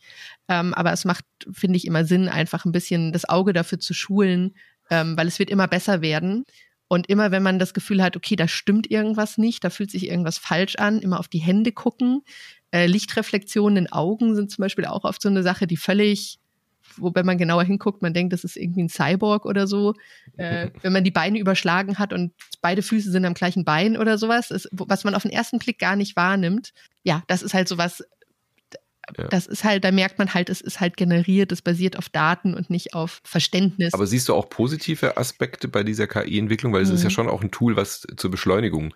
Also ich meine, keiner regt sich jetzt heutzutage mehr drüber auf, dass du im Photoshop irgendwelche Sachen markieren mhm. kannst und copy-pasten kannst bei deinen eigenen Illustrationen. Das sind Werkzeuge, die du vor 100 Jahren auch verteufelt hättest, wenn du mit äh, ja. Acryl gemalt hättest. Oh Gott. Ja, ja, ja und das, ähm, genau. Und, und du kannst radieren und du hast einen magischen Radierer ja. und so. äh, KI, ich glaube, glaube, in, in, in einigen Jahren wirst du auch sagen, okay, KI ist super, ich lade hier meine Moods rein aus meinem Scribbleboard und dann erzeugt er mir einfach 100 Backgrounds für meine Zeichnungen mhm. und Illustrationen, die genau meinen Stil haben und ich kann die noch tweaken und anpassen. Also du siehst schon auch positive Aspekte. Ja, ja, absolut. Dafür, oder? Wenn das fair ja. genutzt werden also kann. Also absolut. Ja. Also es ist vor allem gerade wirklich dieses, es ist nicht geklärt und momentan ist alles, was da drin ist, geklaut. Und mhm. das ist gerade für die KünstlerInnen, deren Arbeiten da wirklich sehr offensichtlich sehr viel verwertet wurden, ist es einfach schlimm. So und ja, halt total unfair, weil alle arbeiten jetzt quasi mit ihren Grundlagen und mit dem, was sie sich in Jahrzehnten beigebracht haben, äh, und sie haben nichts davon. Sie kriegen gar nichts dafür. Und solange das so ist, finde ich, sollte man es nicht nutzen äh, kommerziell. Und aber wie gesagt, das in seinen Kreativprozess einzubauen und zu sagen, ich probiere einfach erstmal Sachen aus. Und natürlich, ich glaube, mhm. alle haben sich das jetzt mal angeguckt und haben da mal mit was generiert und probiert, ob das funktioniert, irgendwelche Inspirationen daraus zu ziehen oder das zu nutzen, gerade wenn man seine eigenen Sachen einspeisen könnte und nur damit mhm. arbeitet. Mhm. Ich glaube, da gibt es ganz, ganz viele Möglichkeiten, die auch ganz toll sind. Also als die Fotografie aufkam, haben auch die Maler alle geschrien, so das aber momentan ist es halt einfach noch eine sehr große Grauzone.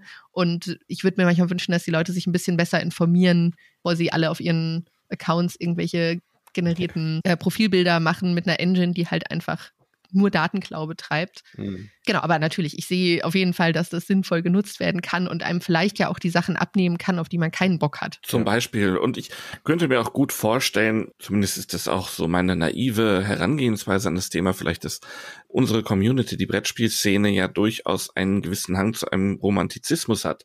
Dass mhm. es dann eben für viele auch wichtig ist, dass ein Illustrator aus Fleisch und Blut, eine Illustratorin hm. genannt wird und der oder diejenige dann eben auch dafür zuständig war, ähm, ein Spiel zu gestalten und dass man sagt, das ist es mir auch wert. Äh, dann, wenn ich mich zwischen zwei entscheiden muss, dann nehme ich doch das, wo wirklich die Kunst äh, dahinter steckt. Ja, absolut. Und wir sind so eine analoge Branche. Und äh, natürlich benutzen mittlerweile super viele Leute auch in der Branche irgendwie JetGBT zum Beispiel, um irgendwie Titelideen zu kriegen oder äh, eine Anleitung Korrektur zu lesen oder sowas. Also dass man das mhm. irgendwie mhm. mit nutzt, ist, ja, denke ich mal, schon irgendwie sinnvoll. Und ich denke auch, dass viele wissen das zu schätzen. Und ich würde mir einfach wünschen, dass das noch eine Weile so bleibt, dass äh, man den Spaßteil, sag ich mal, der, der Kreativität nicht an quasi die, die computergenerierten Sachen auslagert komplett. Ja, aber noch sind wir da ja auch nicht. Und ja, ich glaube, je mehr, je mehr die einzelnen Artists auch in den Fokus gestellt werden und als Teil des, des Spiels gesehen werden, desto ja, mehr wirkt dem das automatisch entgegen, weil für viele ist natürlich ein Verkaufsargument, glaube ich, mittlerweile, dass ein Andrew Bosley oder äh, Ian O'Toole ein Spiel illustriert hat. Hm. Oder eine Annika Heller. Oder, ja, mal gucken. ja, vielen Dank, ja. Annika, dass du dir die Zeit genommen hast, mit uns zu reden. Sehr gerne. Vielen Dank für die Einladung. Den Einblick verschafft hast, wie man eben künstlerisch, gestalterisch an ein Spiel herangeht. Da wünschen wir dir noch einen schönen Tag, eine schöne Woche und wir sehen uns. Bis dahin. Tschüss. Tschüss. Und damit können wir schon überleiten äh, zum Winke-Winke, würde ich sagen, oder? Oder wie du jetzt noch äh, in der Kann-Mut sagen würdest, au revoir. A bientôt. ja, genau. Ach ja. Das war Folge 8 des Spielboxcast. Manuel Fritsch und, und meiner Wenigkeit. Extra, genau, schaltet auch nächsten Mal wieder ein. Wir haben wieder spannende Gäste und spannende Spielethemen für euch und bewertet uns doch bitte gerne auf den Portalen, wo ihr uns hört, mit einer Sternewertung und vielleicht einen kurzen Kommentar dazu. Dann tauchen wir in dem Ranking besser auf, damit uns mehr Leute entdecken. Empfehlt uns gerne weiter, würden wir uns sehr freuen und natürlich freuen wir uns auch, wenn ihr uns schreibt, was euch an diesem Podcast gefällt. Also mailt uns an die Spielbox-Adresse, äh, schreibt uns auf Social Media, was gefällt euch? Habt ihr Kritik? Habt ihr Äußerungen? Habt ihr Wünsche? Habt ihr vielleicht Leute, die ihr gerne mal hier hören wolltet? Schreibt uns bitte gerne Feedback. Das ist bei Podcasts immer ganz besonders wichtig, weil wir ja keinen direkten Kommentarbereich oder so haben. Also schreibt uns eine Mail, äh, Leserbriefe an die bekannte Adresse. Ja, die schreiben wir einfach auch nochmal in die Show Notes, dann ist es einfacher, äh, daran zu kommen. Sehr schön. Dann bis zum nächsten Mal, Andreas, und ich freue ja. mich auf die nächste Mach's Folge. gut, Manu. Mach's bye, gut. bye.